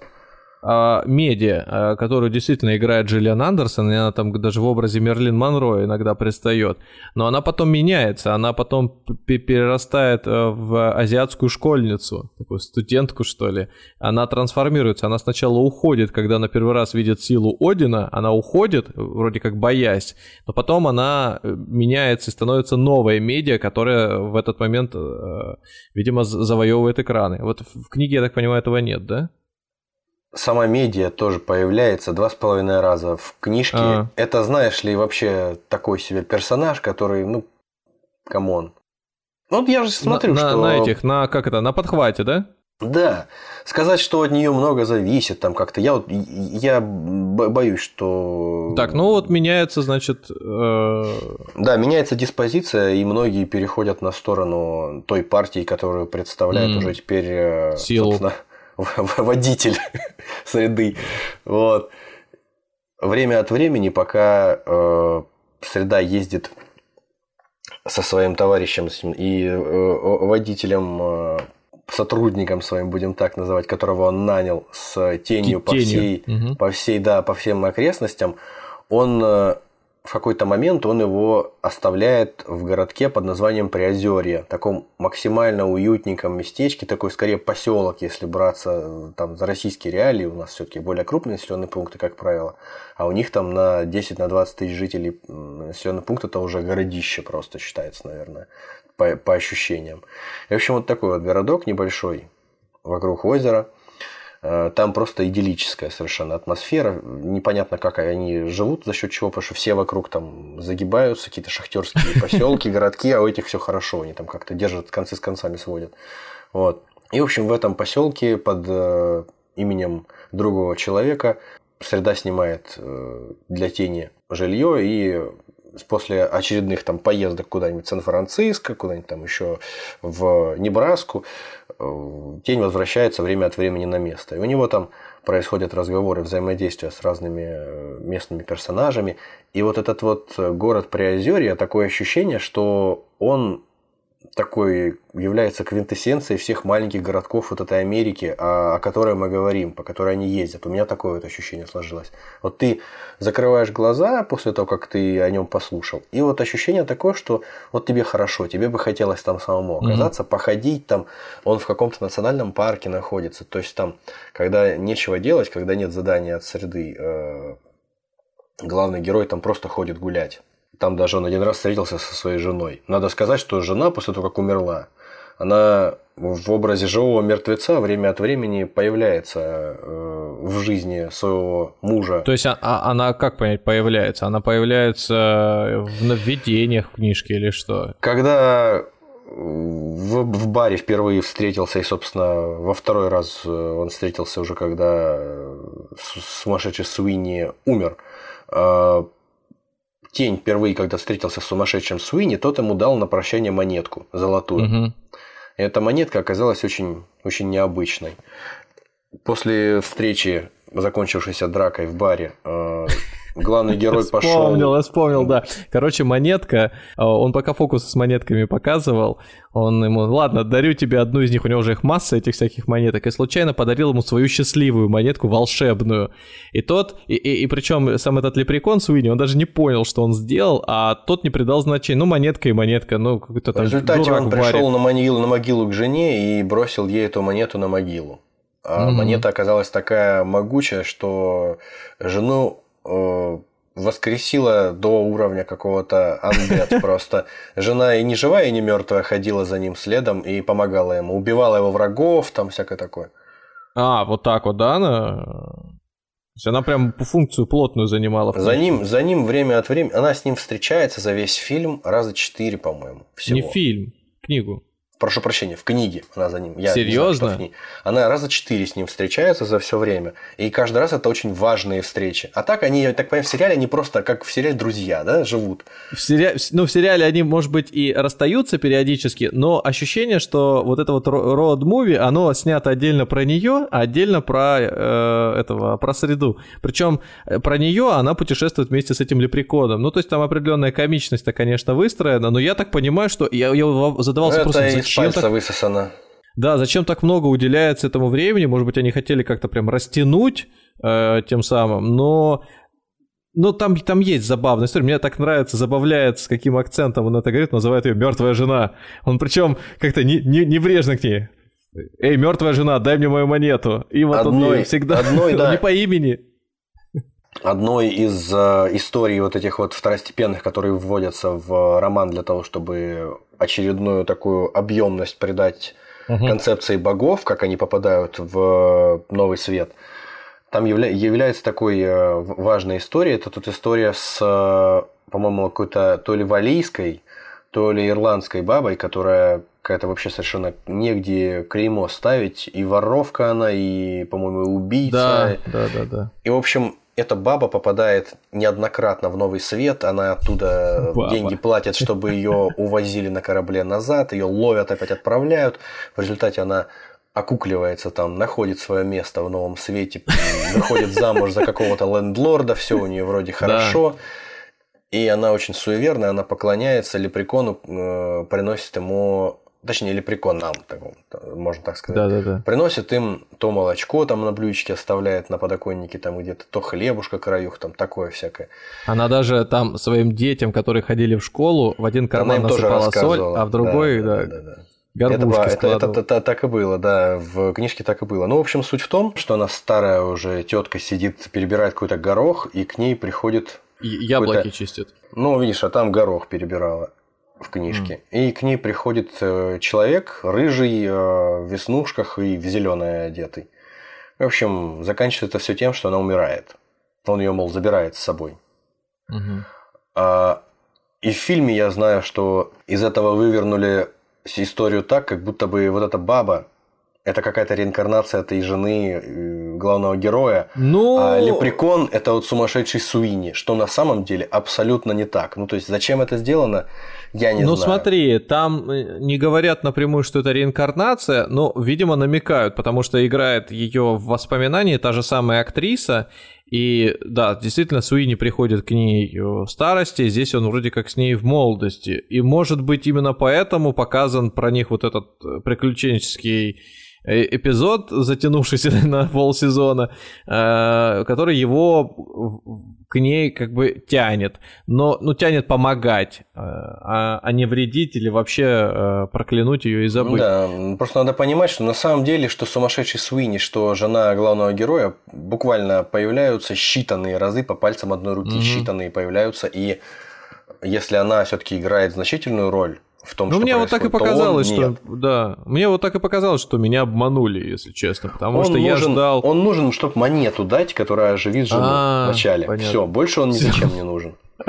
А когда он встречает его в следующий раз, главный герой, э, где-то в маленьком городке, по-моему, у себя же в этом Приозере, что ли, он его встречает, э, о котором я сейчас только что говорил, он просто уже выглядит как э, старчавшийся наркоман потому что, mm. видимо, его какая-то сила там или какая-то жизненная энергия, она мана, если хотите, если выражаться полинезийским языком, то она у него вся иссякает. И он просто в этот же вечер после встречи замерз насмерть. Вот. Э, так что нет, него в сериале никакого. у него экранного времени чуть э, меньше, чем у Тени Главного или героя, да? Тени или Одина, да. Ну, видимо, понравился типаж актера этим самым. Он э, чем-то мне напомнил его образ э, этого басиста группы Bloodhound Gang, только рыжий. Во-во-во. Ну, у него там, да, баки, вот это вот все. Да, да, вот такой высокий, рослый у него телосложение. Как, как, как я говорил, но мы ушли далеко. Э, одна из интересных вот э, одна из интересных особенностей романа это сочетание высокого и низкого жанров, то есть высокого и низкого стиля разговоров, что ли, э, речи у главных героев, событий, которые, начавшись в каких-то не знаю, там сферах, в которых боги бьются между собой, да, и разговаривают исключительно фразами из каких-то э, саг, доходит до каких-то буквально сортирных историй о том, что вот, э, мол, а мне рассказывали давеча, что вот они к горе Рашмар подъезжают там в Южной Дакоте, где какое-то место силы находится. И они там с индийскими какими-то культурными героями, богами встречаются, поговорить тоже, обсудить э, сотрудничество в будущем сражении. И говорится о том, что... А я вот слышал, что время от времени индейцы племени Дакота, молодые мужчины, заползают на эту гору и в живую цепь собираются, чтобы тот, который спустится ниже всех, мог помочиться на нос американскому президенту. А, соответственно, среда спрашивает, а какому конкретно выпадает такая честь президенту, не говорят? Нет, не говорили. Вот, и выясняется, по-моему, что главному герою эту историю рассказывал его сокамерник, который в результате, если кто еще не понял, по имени его, упомянутом нами уже сегодня, оказывается никем иным, как Локи, из того же самого пантеона, что и mm-hmm. сам господин Среда. А еще э, эти индейцы, к которым приходят в результате в Южной Дакоте Среда и Тень, они сетуют на то, что их место занял тот, кому ну, в свое время, там, в начале 20 века, занял тот, кому оно вообще не причиталось. То есть, как вообще происходит это, как происходит смена культурных парадигм самым абсурдным образом. То есть некий Пол Баньян. Кто-то, может быть, видел такие вот огромные вырезанные из дерева где-нибудь в мультиках или в кино статуи мужика дровосека с топором на плече. Даже в мультике Gravity Falls, по-моему, такой был мужик. Это вот некий Пол Баньян, выдуманный какой-то персонаж, какой-то великан, как в рекламе «Сладкая кукуруза от зеленого великана». Вот такой вот здоровенный великан, с топором в клетчатой рубашке в шапке и с бородой, который э, сражается, в общем, с плохими парнями, рубит деревья, всякое такое, и там всякие э, удивительные совершенно истории про то, что у него там, э, что, что он создал большой каньон, потому mm-hmm. что топор за ну, собой что? тащил, когда деревья нарубил, устал, ну и вот тому, тому подобные вещи. Это такой вот, э, а, деревья криком валил своим. Неплохо. В общем, Зачем ему тогда топор нужен был бы? Я не знаю. Может быть, когда топор подтупливался. Э, Пол Баньян это такой вот размах американский. Американские железные дороги наверняка там на тысячи километров. Э, американская охота на бизонов обязательно там километровой высоты. Миллион, милли, миллионами этих бизонов. Г- да. Гора, гора, да, битых бизонов и все остальное. Там американская золотая лихорадка, там горы золота, горы трупов. Ну, в общем, и мол, ребята, эти индейцы, жалуются на то, что вот человеку не причиталось ничего, ничего хорошего не сделал, да его не существовало вообще совершенно, но при этом вот каким-то образом э, в, нас никто не верит, а в него, понимаешь ли, ему, ему вон статуи ставят. Продолжают. А еще в, в окрестностях вот этой вот истории там появляется момент о том, что на минуточку Тор, э, Один mm-hmm. рассказывает, в 1932 в Филадельфии, как Курт Кобейн просто взял и застрелился. Это вот такие вещи внезапные, которые после вот каких-то серьезных разговоров происходят и опускают с небес на землю сразу всех. Просто раз и Жанр понизился да, сразу да, до да, какой-то, да. Э, не знаю, там, ситкома. Причем, я так понимаю, бога там можно убить, но он все равно э, материализуется при некоторых ну, если, обстоятельствах. Если думать бога... о нем как минимум э, компания на троих соберется, будут думать о нем, то он появится. Если бога э, почитают, да, то даже если его убьют, то он сможет возродиться, превратиться. Это сам э, Один рассказывает об этом. О том, что он сможет превратиться в этом случае во что-то очень похожее на то, чем он был. Угу. Не совсем того, кем он был, но во что-то очень похожее. И продолжить существовать. Но если о нем перестают вспоминать, и ему перестают каким-то образом приносить жертвы, неважно в чем они выражаются, в человеческих жертвах или просто в мыслях о нем, то далеко он не протянет. Еще интересный момент, когда в фактически в первый вечер, когда встретились Тень и Среда, э, они в баре заключают договор о том, что mm-hmm. они будут вместе сотрудничать. И Среда приносит себе выпивку, приносит сумасшедшему свиньи выпивку, а ему приносит мед. Какой-то кисло-горько-сладкий, отвратительный напиток. Тоже вот интересно пофантазировать, что это могло бы быть. Просто вот в скандинавской мифологии есть уже тот, о котором мы говорили раньше, мед поэзии, который э, создан из крови самого умного существа на Земле, в свою очередь, в свою очередь созданного из э, наплеванной э, в какой-то тазик слюны э, асов Иванов, скандинавских богов, которые воевали друг с другом, а потом примирились. Ну вот. И, в общем, этот напиток дарует мудрость и дарует способность слагать стихи. А Один mm-hmm. его выкрал как-то однажды и унес в Асгард. У карликов, которые убили э, этого Квасера, собственно, существо, самое умное, из которого сделан был этот мед поэзии из его крови. И, в общем, выкрал у них один этот мед, и пока летел, э, за ним гнался великан, но он превратился в орла и улетел. Но пока летел, э, а, собственно, мед держал во рту. Часть меда проглотил, успел пропустить через кишечник и извергнуть через э, соответствующее отверстие. И после этого говорят, что те, кто слагают классные стихи, они вот выпили того меда, который Один принес во рту. А плохие поэты это те, которые выпили меда, который Один э, О, а, а, из, а, изверг, изверг с обратной стороны, да. Вот. Либо этот мед, э, либо есть еще у меня, ну как я пошел просто по, по вариантам. Э, якобы ритуальный напиток у индийцев и у иранцев под названием сома. Какой-то древ, древний персидский, древний индийский, который сома с санскрита означает божество. То есть э, некая, некая такая субстанция волшебная, которая дар, дарует определенные силы. Но как она связана с заключением договора, вот этого я не понимаю. В принципе, таких напитков в разных э, культурах, в разных там мероприятиях духовно-мистических много всяких есть. В Греции есть некий э, кикеон или кикеон, который э, употребляли древние греки в левксинских мистериях. Говорят по-разному, то ли там психоделики в нем, то ли там спорынья, mm-hmm. которая ЛСД содержала, то ли что-то такое. В общем, Суть в том, такое дурацкое предположение, что можно себе вообще представить, что пришли э, бывший уголовник и какой-то дед в бар, он ему дал какого-то напитка, тот этого напитка выпил и с катушек слетел и стал видеть чудеса всякие, которые творятся в дальнейшем, все этого ничего не было. Но это так, конечно, за уши притянуто. Ну, что такой там был момент, да, он тоже обратил внимание, что это какой-то не очень вкусный напиток.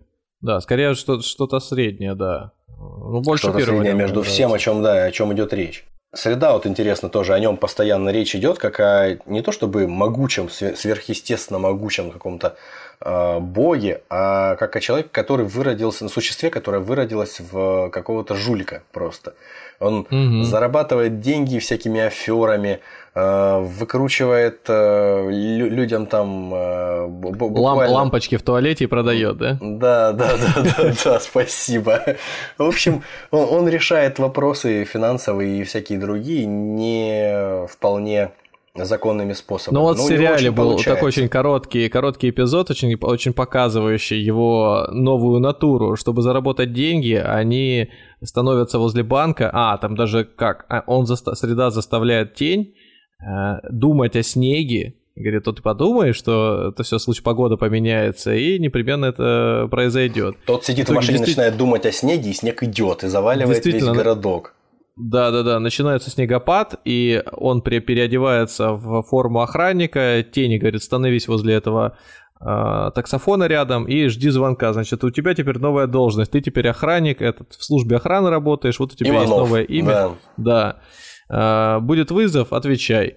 А сам садится рядом с банком, э, вешает на почтовом ящике и на банкомате, что он не работает, и с э, чемоданчиком и с какой-то там планшетом принимает чеки людей, которые их отправлять в почтовый ящик. Тоже вот Америка. Ну, это тоже да, бы. дань времени, я думаю, что да, тоже да, 2001 да, год. Это очень-очень, да. да, такая история. И вот э, люди, понимая, что не работает, но раз сидит охранник, на- начинают ему выписывать чеки и давать прямо в руки. Подъезжает полицейская Фактически машина. Фактически он говорит, расписки ему у них собирает, правильно? Ну, То есть он ну, собирает да, расписки, ну, чеки. деньги забирает. Чеки, да, для обналички потом же их можно в банк предъявить и забрать. Вот подъезжает полицейская машина, говорит, мужчина, а вы кто, собственно? Он говорит, да я вот охраняю, ага. А визиточку можно вашу? Да, и звонит по визиточке, и там это старшие, старшие э, смены Иванов, да. Да, да, б- б- этот банкомат хотел сказать. Телефонная будка рядом орет, подходит тень, и говорит, да, действительно, это я. И, ну, в общем, афера сотрудник состояла у вас есть, в том... У вас есть такой сотрудник, старый дед? Ну, да, конечно, есть. Ну, все отлично. Ну и все, они а его он что, напился, говорит, что ли? Он напился? Смотрите, я его уволил, я его к черту уволю. В общем, а, ну разыграли, да. разыграли красиво, в общем. Мне кажется, вот эти вещи, это книжные прям. Их э, да. сериал навряд ли бы сами придумали. Да. И вот если их оставить, а, вот они меня интересовали, они меня оставляли желающим смотреть дальше. Но это, видишь, И вот показывает, что когда идут э, в сюжетные книги. линии по книге, это круто, это интересно. А когда они уходят от них, ну, получается то, что получается. Для того, чтобы было понимание у наших слушателей, о чем идет речь, какие, как, как силы расставлены в этом поединке. То есть, по крайней мере, мы уже много сказали достаточно о новых богах. А, ну, то есть, в целом обрисовали, что это там боги кредитных карт, бесплатных трасс, интернета, телефона, радио, телевидения, пластмасс. И, опять же, дух времени, 2001 год. Боги пейджера и неона. Там так написано. То есть сейчас едва ли кто-то и вспомнит, наверное, из тех, кто нас слушает, так вот в первую секунду, что такое пейджер. Но старожилы помнят. Старожилы еще помнят. Так вот, э, противостоят этим новым богам наши классические боги э, Ближнего Востока, Африки, Азии. Ну, про сумасшедшего Свини и э, Иштар с Одином мы уже говорили, а также спокойным Тором мира во праху. Кроме того, там есть египетские боги, которые работают э, гробовщиками в похоронном бюро. Это мистер Слушай, Ануби, вернее, мистер Ибис и мистер Шакал. Это, соответственно, Анубис я, и тот. Можно я этот э, вклинюсь? Мне вообще очень понравилось название. Они, их, собственно, да, Анубис и Шакал, и, ну, так и похоронное агентство называется. Оно мне каким-то очень атмосферным... Э, Ибис и Шакал, да. Представилось, да, Ибис и Шакал, да. И там э, в одной сцене э, главный герой идет к ним, э, собственно, в мастерскую, и по пути табличка это висит Ибис, Эд и Шакал. А Шакал написан как э, Джекил. А, ну да, да типа Джекил и Хайд ты имеешь в виду? Да, да, я никогда не задумывался. Я никогда том, не думал, как, как произносится шакал, я пока не стал читать, вот повторно перечитывать для нашего разговора, я тоже удивился, что Джекил правильно пишется. То есть Дж, Джекил, да, то есть э, мистер, до, как там? Доктор Джекил и мистер Хайд. Доктор Джекил, да. доктор Шакал Стивенсона. получается он, да? А, да, любопытно. Да. Ну, угу. что-то в этом есть, да. Ну вот, и э, в фильме, кстати, они очень колоритные. Мне прям понравились и два персонажа, потому что мистика, которая опутывает э, самого Анубиса, она там классная. То есть он в песках сидит, на чаше весов он взвешивает, э, значит, берет перышко, кладет и сердце, человека, сердце да, да. да. И там для того, чтобы его как-то представить э, зрителю, берется абсолютно нейтральный персонаж, вот, вот просто человек, вот это единственный, наверное, человек, который там хоть какой-то, ну, мне показался значимый эффект. Он, он сильно раскрывает, он чем он жил, говорит, там она, эта женщина Вот. Она на себя смотрит со стороны, когда приходит к ней стучиться в двери этот Анубис. И сам по себе вот этот герой, там тоже взяли чернокожего мужчину, он такой вот прям, вот у него каменное лицо оправданное, оно, потому что сейчас смерть, он постоянно приходит и забирает с собой, у него должна быть нейтральная, непревзятая какая-то точка зрения, какая-то манера поведения. И вот мне прям понравилось, как он там выглядел, его этот напарник по бизнесу тоже такой интересный. Ну и там, конечно, расчлененка, трупы по полной программе там все это показывается. Короче, кла- вот это передано прям классно было, атмосферно. Я прям в начале, когда смотрел, и, и, и там врата, которые открываются, по какому пути идти, эта женщина спрашивает, ну вы же мне порекомендуете, и он ей дверь там раз по центру открывает. Она такая, ну я забыла спросить, и кот ее, лысый кот ее такой мяу туда лапами, пролетела в космос, когда-то унеслась, все, нет ее. Ну, клево. Ну, это, видимо, потому что тоже да, довольно близко к сюжету романа идет эта вся история, поэтому. Ну вот чувствуется поэтому довольно круто выглядит, да, да. Пока, собственно говоря, среду убили э, в очередной момент встречи с очередной порцией э, потенциальных э, напарников своих, то есть очередное мероприятие по убеждению ряда божеств в том, что нужно переходить на сторону старых богов в новой войне, заканчивается тем, что начинается облава со стороны новых богов, и в результате среду берут в оборот, убивают, э, и в общем, после этого уже э, немножко по-другому история идет. Уже в вот этом маленьком городке, где отсиживается среда ему уже остается не, не усидеть, его там под э, дурацким предлогом сажают в каталажку, он звонит по телефону господину Ананси, э, и они вместе с Чернобогом приезжают, его забирают, после чего, опять же, что было оговорено по условию соглашения изначального, под медок вот тот, между средой и тенью, если среда умирает, то, опять же, тогда не было понятно, о чем речь идет ты будешь, говорит, бдеть над моим э, телом. То есть это что-то вроде, не знаю, там христианского отпевания или что-то такого. Угу. Надо сказать, что типа, в скандинавской мифологии Один для того, чтобы получить свою мудрость, он сам себя себе в жертву принес. Э, я, опять же, не, буду, не могу поручиться в том, что было так все досконально так, как я говорю. Он, ну, потому что ты там не, не был, ты чуть про, позже родился, я помню. Да, да. Проткнутый э, копьем в живот э, к мировому ясеню Игдрасилю, который пронизывает все миры, в которых живут боги, люди, э, великаны в скандинавской мифологии. Он, в общем, висел 9 дней без угу. еды. И после этого он э, овладел той мудростью, которая овладел знанием рун, овладел магией, овладел мудростью, которую он имеет.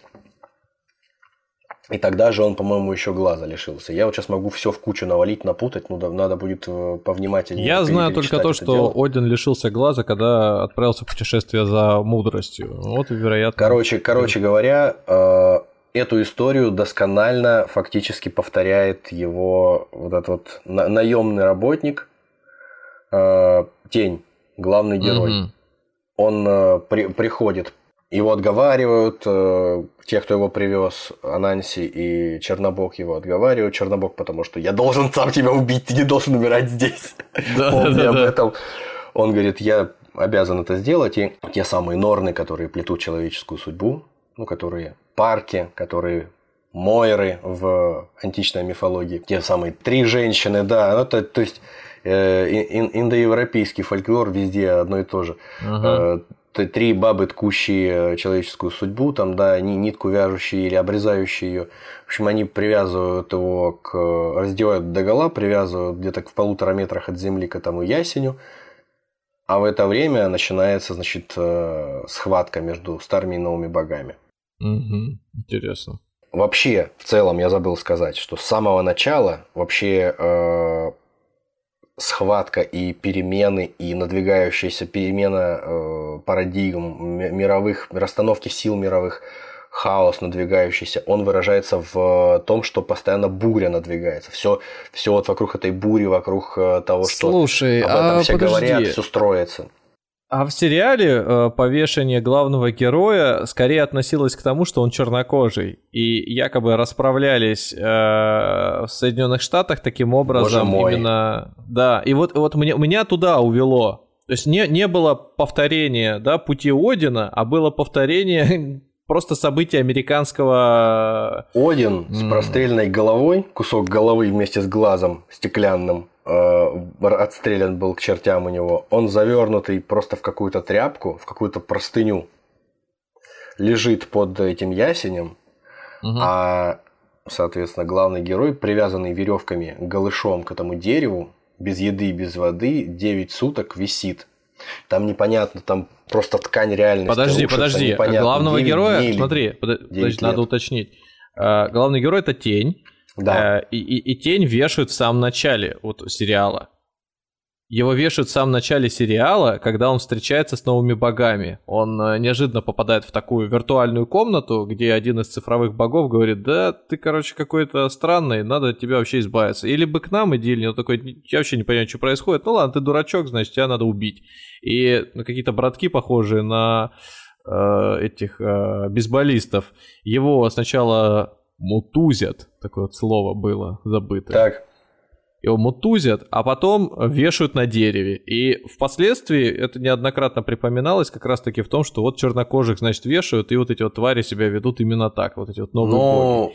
Ну, я не буду это комментировать, это, по-моему, Ну. понятно, что ну, И а причем, как как он быть оттуда иначе сп- вообще? Как он спасается оттуда, его спасает э, сначала непонятная сила, но потом выясняется, что та самая мертвая жена, она в этот момент приковыляла, она видит его свет издалека, там, из, я не знаю, там, из другого штата, она просто видит свечение, она идет за ним. И она эту э, веревку перерубает, э, пацанов этих, кро- как она их крошит, это, конечно, ее Да, удар вот то, как она, то, как она их крошит, тела, это да. тоже бредятина, потому что в романе она не обладает сверхсилами никакими. Она не превращает, не, не, не- не аннигилирует людей, как будто бы, э, не знаю, там из, из лазерной какой-то пушки стреляет футуристической.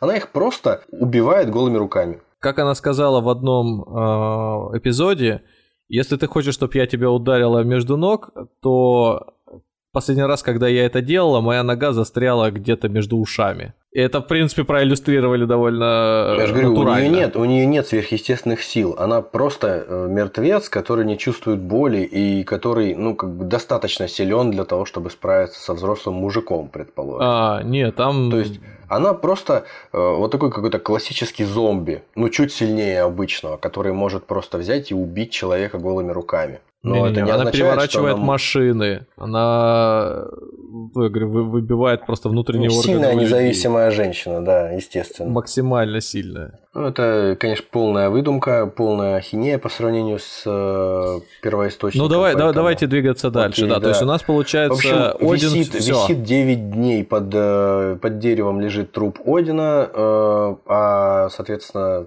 На дереве висит виси- тень. висит, на, висит на дереве, да, собирается, надвигается буря, всякие таинственные вещи происходят с ним. Он в процессе э, в скандинавской мифологии, как мы уже говорили в предыдущих выпусках, по мировому древу Игдрасиль от змея Нитхёга, который грызет корни мирового ясеня, до орла, который, э, по-моему, имеет какое-то отношение к Одину э, и, в общем, символизирует мудрость, бегает специальная белка по имени Рататоск, которая... Они, они, они переругиваются Каждый раз, когда другом. про нее слышу, у меня э, как в первый раз. Мне очень нравится. Мне тоже То всегда есть, смешно. как- кого бы себе представил какой-нибудь зверя, белка, и имя у нее еще такое веселое. Они между собой переругиваются, э, а она просто переносит эти, этот дисреспект между ними по дереву. То слишком далеко э, Орать перекликиваться. туда. Ну, Да. Подсокал, постучал, как по батарее, просто побил и понял, что это оскорбление в адрес там э, девятого Да. этажа с А пятого. тут эта белка время от времени прибегала и что-то такое в три прихода из скорлупки ореха какую-то жидкость приносила. Ну, то есть воду, не воду, э, непонятно что, тени, для того, чтобы он совсем не умер. Но тут непонятно, то ли она помогла ему в результате умереть таким образом, то ли нет. В общем, он попал в какое-то таинственное измерение и там между жизнью и смертью встретился со всеми на свете. И с египетскими богами, и с одной из этих э, зорь, э, И полуночной. они как тот меме, да, где тоже мужик с петлей на шее. Че, первый раз что ли? Да, да, да.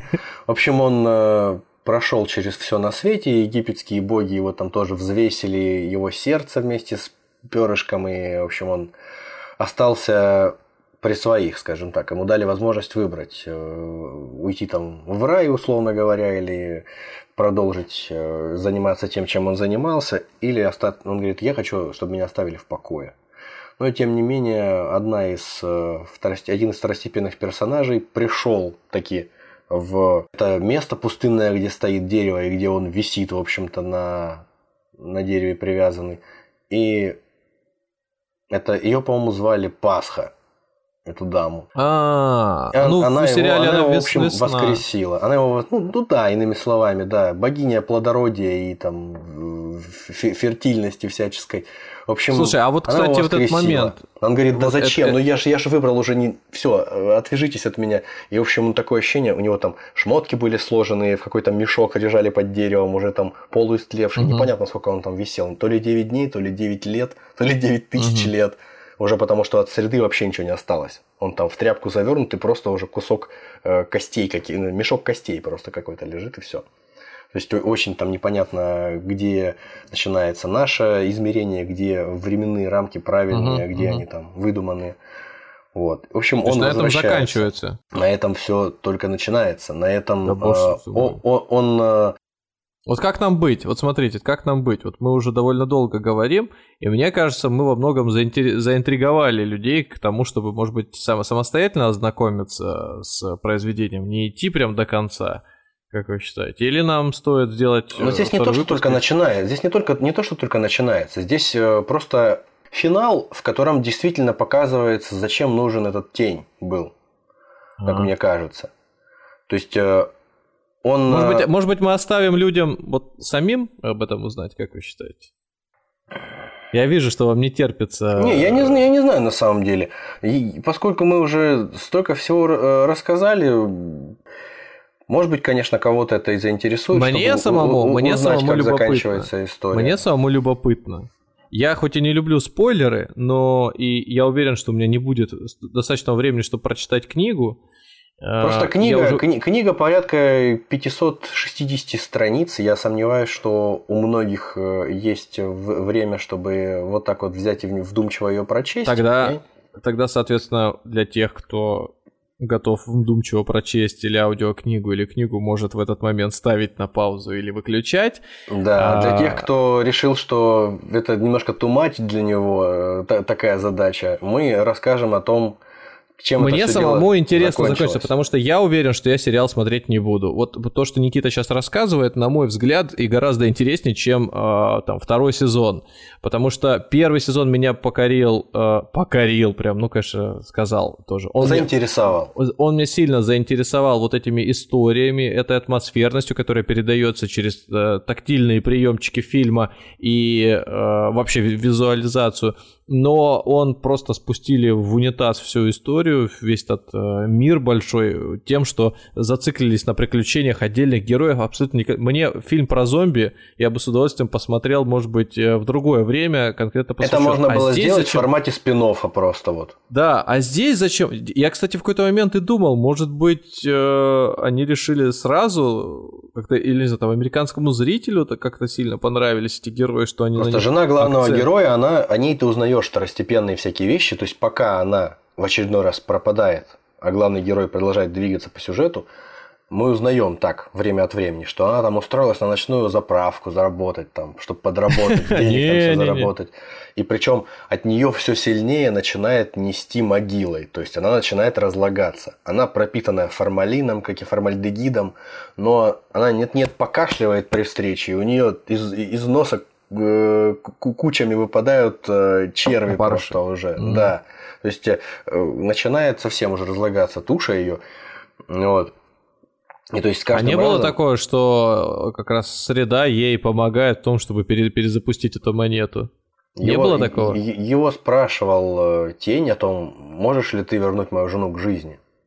Потому что она, мол, этого хотела бы. Он, он рассказал ему ту же самую последовательность Э, куплетов, о которых вот ты рассказывал в самом начале, что mm-hmm. я, мол, познал, что я знаю, я вот э, знаю, как э, при, при, приковать, приколдовать к себе сердце девы, я знаю, как э, читать руны, я знаю, как околдовать меч, чтобы побеждал всех в битве. Ну, такое.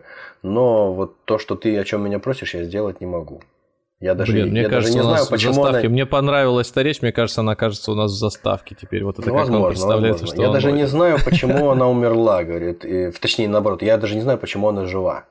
То есть я mm. не понимаю, почему это случилось, потому что ни по каким законам она не должна. Э, я, говорит, все сделал так, чтобы она не жила, а она живет. Ну, странно, что за вот. законы?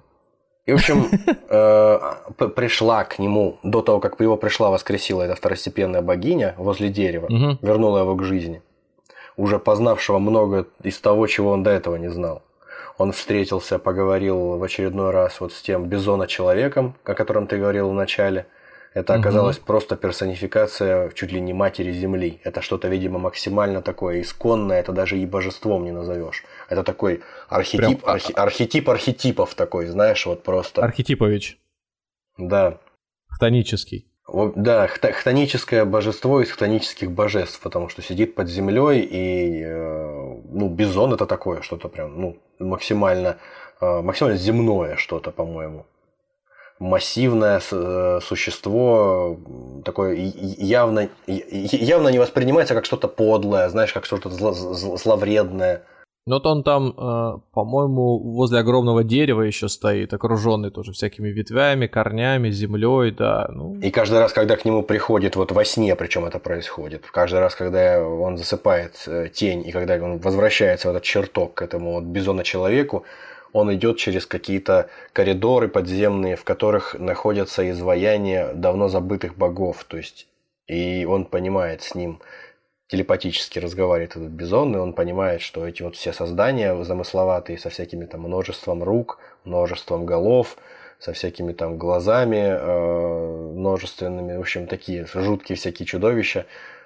О них настолько давно уже ничего никто не говорил, не вспоминал. Это до, до античности, до никто Месопотамии, даже, да, вообще да, это какие-то доисторические совершенно верования, о них даже просто, и, и уже их имен даже не сохранилось. Ну вот.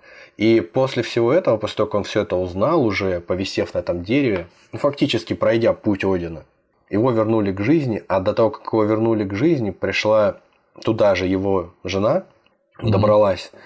И надо сказать, что старыми, вернее, новыми богами руководит мистер Мир, так называемый, который управляет какими-то архетипами спецслужб, я бы сказал.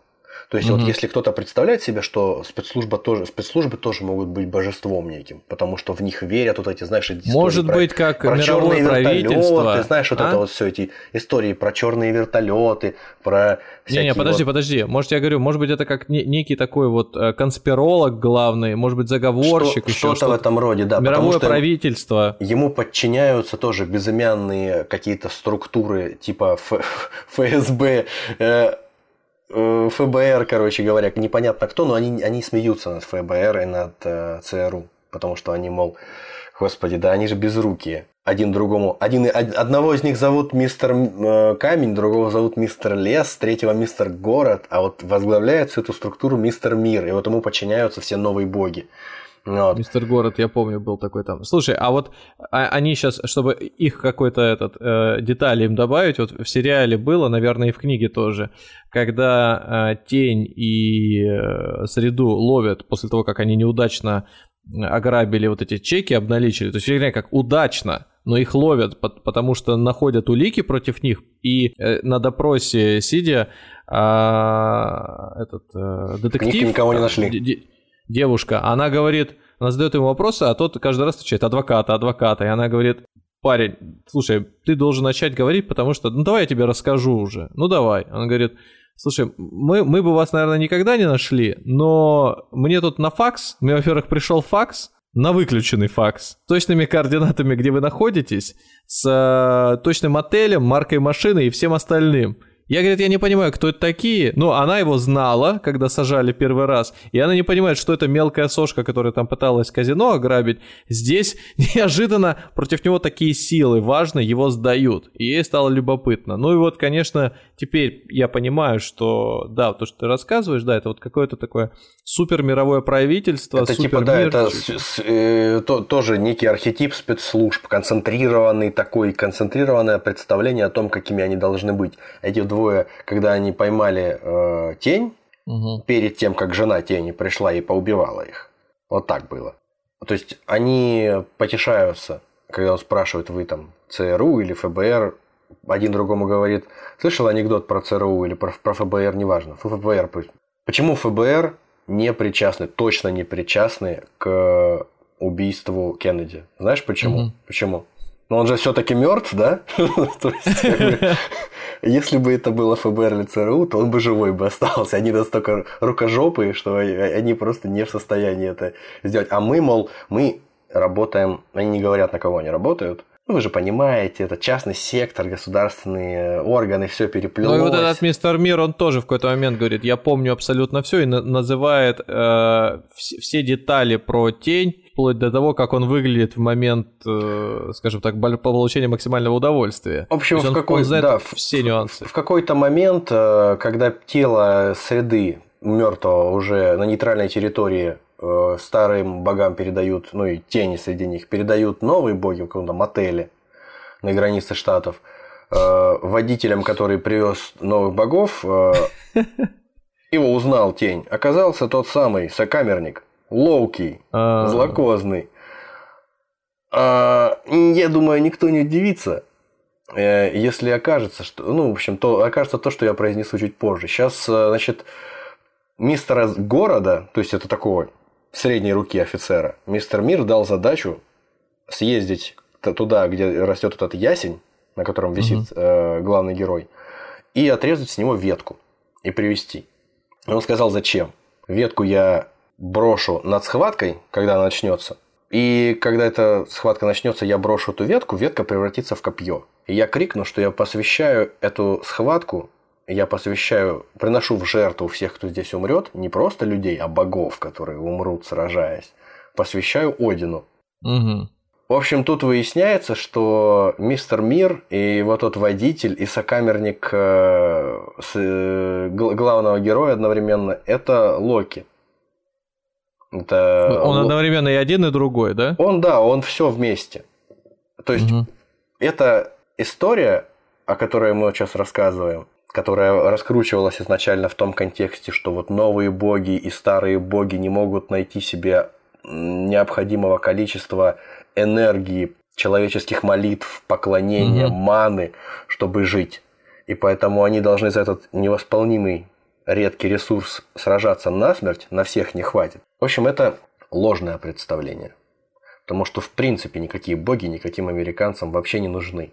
То есть они угу. одни не успевают набрать э, популярность, как на их место приходят. Другие не успевают набрать популярность хайвей, как на, на их место приходит э, фармацевтика. Э, не успевают набрать популярность те же самые пейджеры. Их сменяет широкополосный интернет. И эти старые боги превращаются в пыль, а новые боги превращаются в старых. То есть суть в том, что это искусственно созданное противоречие, причем создано оно, на удивление, самим, самим мистером Средой. И тот напарник, про которого он рассказывал, э, Тени, с которым они эти все вот аферы проворачивали, типа той, которую угу. ты э, рассказал, этим напарником оказался Локи. То есть они, э, как первые, одни из первых богов из Старого Света, которые попали в Новый Свет, они, в общем, сильнее всех поиздержались в отношении вот, уровня молитв, поклонений, каких-то жертвоприношений, им нужна была как воздух, просто новая энергия. Причем, если бог Один питается человеческой э, энергией в том смысле, что ему нужны жертвы человеческие, непосредственно война, ему нужна, э, чтобы кого-то обязательно там убили и кровью полили поле, то Локи нужен хаос, смятение, нужна всякая безумная э, хренота, которая творится во всем мире. А что может быть безумнее, безудержнее и непредсказуемее, чем схватка богов? И то есть э, они выдумали эту всю аферу с самого начала. Именно поэтому Локи оказался чисто случайно в одной тюремной камере с э, нашим главным героем. И именно поэтому я предоставлю эту возможность тебе рассказать, кто такой на самом деле наш главный герой.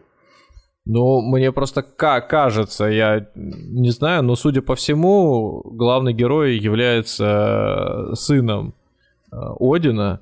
И по факту, наверное, тоже какой-то реинкарнации его самого. Это правда, да. Главный герой, обычно, как говорил э, Среда, я не имею отбоя от девок, но стреляю, я такие, как я, обычно стреляют холостыми. Но, видимо, тот случай, когда ему нужен был сын, для того, чтобы провернуть вот это все, то, что здесь происходило, то, что мы описывали.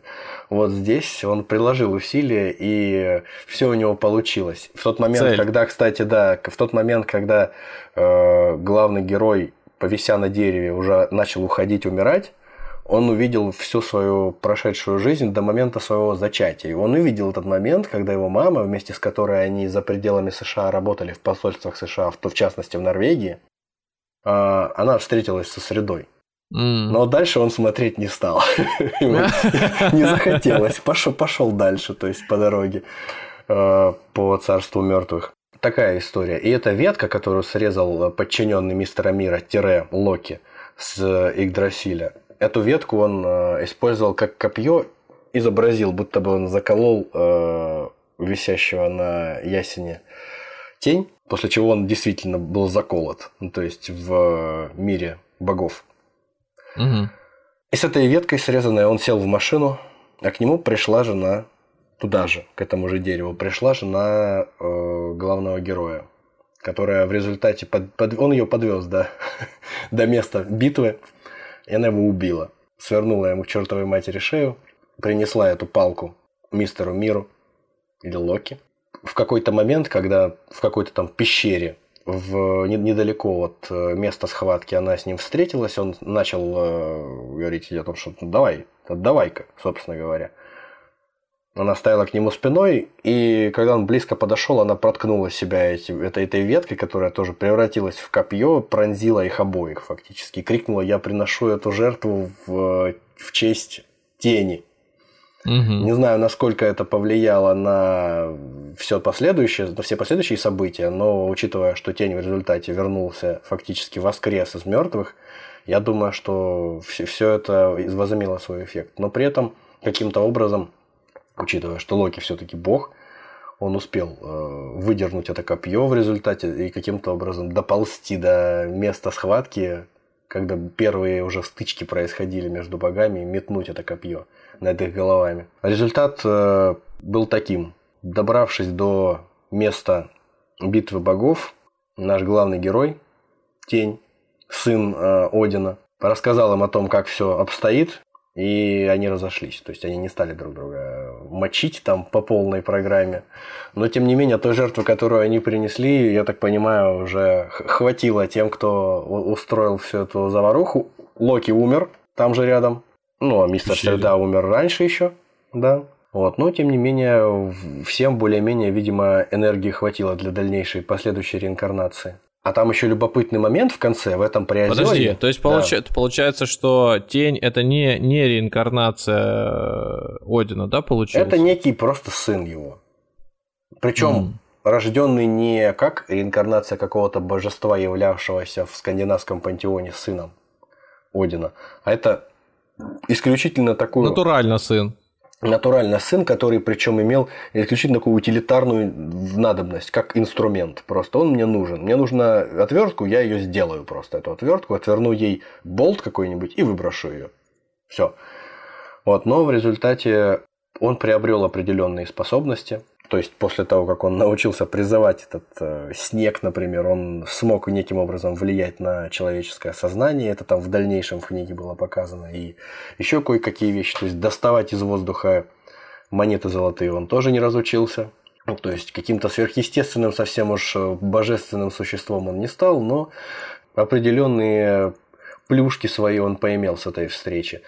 Заканчивается в какой-то степени история тем, что он возвращается в Приозерье, вот этот уютненький мирок маленький, а, и начинает вспоминать, что у них там каждый год проходит мероприятие на середине озера, угу. стоит э, лишенная двигателей и всех внутренностей развалюха, колымага.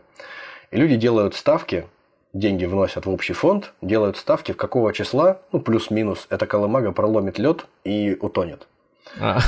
за счет этого они в какой-то фонд там тратят эти деньги, и от этого городку типа только лучше становится.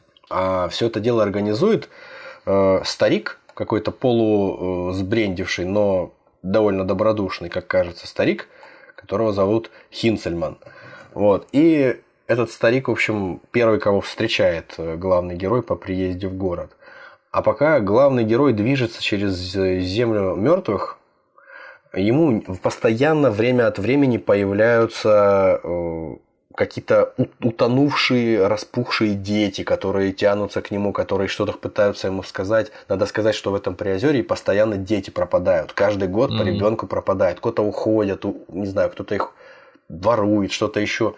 Это никакого значения, в общем, для основного сюжета не имеет. Но до него начинает доходить, что что-то что здесь не так. Эти вот машины, mm-hmm. эти дети, э, какие-то разговоры в городке.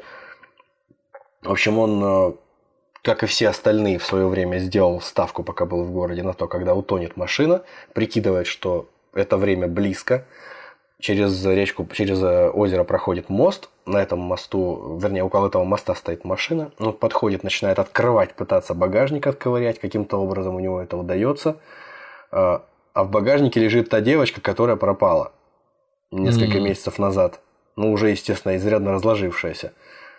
Тут э, лед проламывается, он вместе с машиной тонет, и спасает его, уходит на дно, спасает его, тонущего в ледяной воде, в теплой одежде, тот самый Хинцельман. Причем тщедушный, худющий дед, который ну, никаким, никоим образом не мог нырнуть на дно и этого детину двухметрового вытащить наружу. Просто ну никак. Он его притащил к себе домой, этот Хинцельман, и э, оттаивал его там. Выясняется в разговоре, что Хинцельман это на самом деле никакой не человек, а это кобальт или кобольд. Это существо из скандинавской мифологии, которое привезли с собой переселенцы в свое время, которые в него веровали, и который, в общем, перевоплотился в такое человекоподобное существо и существ, существовал за счет их верований угу. Определенное время, хотя э, появился он на свет задолго до того, как римляне пришли в Германию. То есть это еще до нашей эры.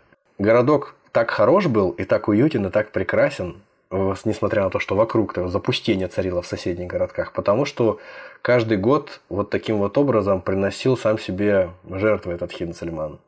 Mm. Там на дне куча машин, там уже лет сто это все происходит в этом городке. Более того, как выяснилось, он участвовал в оформлении какого-то документа, чтобы вообще создать это озеро, запрудить там реку какую-то, создать это озеро. Это вообще удивительная совершенно история. Причем Э, Хинцельман показал свою истинную сущность, чтобы создать вот это вот э, чудовище, которому поклонялись немцы, эти германцы, точнее, эти древние. Маленького ребенка проткнули мечом, двумя мечами, железным и медным. Потом запекли его или завялили его на, на, на костре и высушили. Потом обернули его в шкуры, и вот этому чему-то поклонялись, приносили жертву. Да, и вот, вот это вот создание, оно было в виде скорее... А потом, когда все совсем истлело, они сложили в ящичек, там, некое племя э, германцев, и увезли с собой там на новое место. В общем, э, верование... И вот это и есть кобальт. Верование об этом чудовище, да, об, об этом каком-то непонятном э, лепреконе своего рода, они дожили до того момента, пока потомки этих германцев пере, э, переехали в Новый Свет. Это такое тоже своего рода смешение идиллии городка этого маленького и вот такой чудовищной какой-то истории, Ужаса. страшнейшей, да. да, которая просто... Причем машина стоит на замерзшем озере, все ищут девочку вокруг, Тень сам участвовал, этот Хинцельман участвовал, все окрестности прочесывали. И машина продолжала стоять. То есть девочка все это время связанная, не убитая, лежала в этом ящике, в смысле в, в ящике, в багажнике закрытая. В багажнике. Да. И в определенный момент она там умерла. Может, довольно быстро, но факт тот, что пока был мороз, ни запаха никто не чувствовал разлагающегося тела, ничего. Это вот такая вишенка на торте небольшая для того, чтобы понять, вот как, как этот мир существует. И то есть это все не то, чтобы это что-то особо ужасное, это вот часть мироздания. А он его не как э, самосуд над ним не совершил? Так вышло, как-то очень удобно, что в этот момент, где-то минут за 15 до того, они там все такие, знаешь, все без спроса ходят в гости, где нет зависти и злости, милый дом, никто дверей не закрывает в этом городке при озере. Вот местный коп пришел проведать этого mm-hmm. деда, любимца, в общем, всех. И говорит Хинцельман, э, о, ты вовремя пришел, меня тут запугивают и собираются убить. Слово за слово пристрелили этого Хинцельмана. Mm-hmm. Что нашло на этого полицейского, непонятно. В общем, он все это услышал. Непонятно, во что верить, во что не верить. В общем, он из камина достал поленья и сжег этот дом. Все это дело э, как-то закончилось э, очень странно.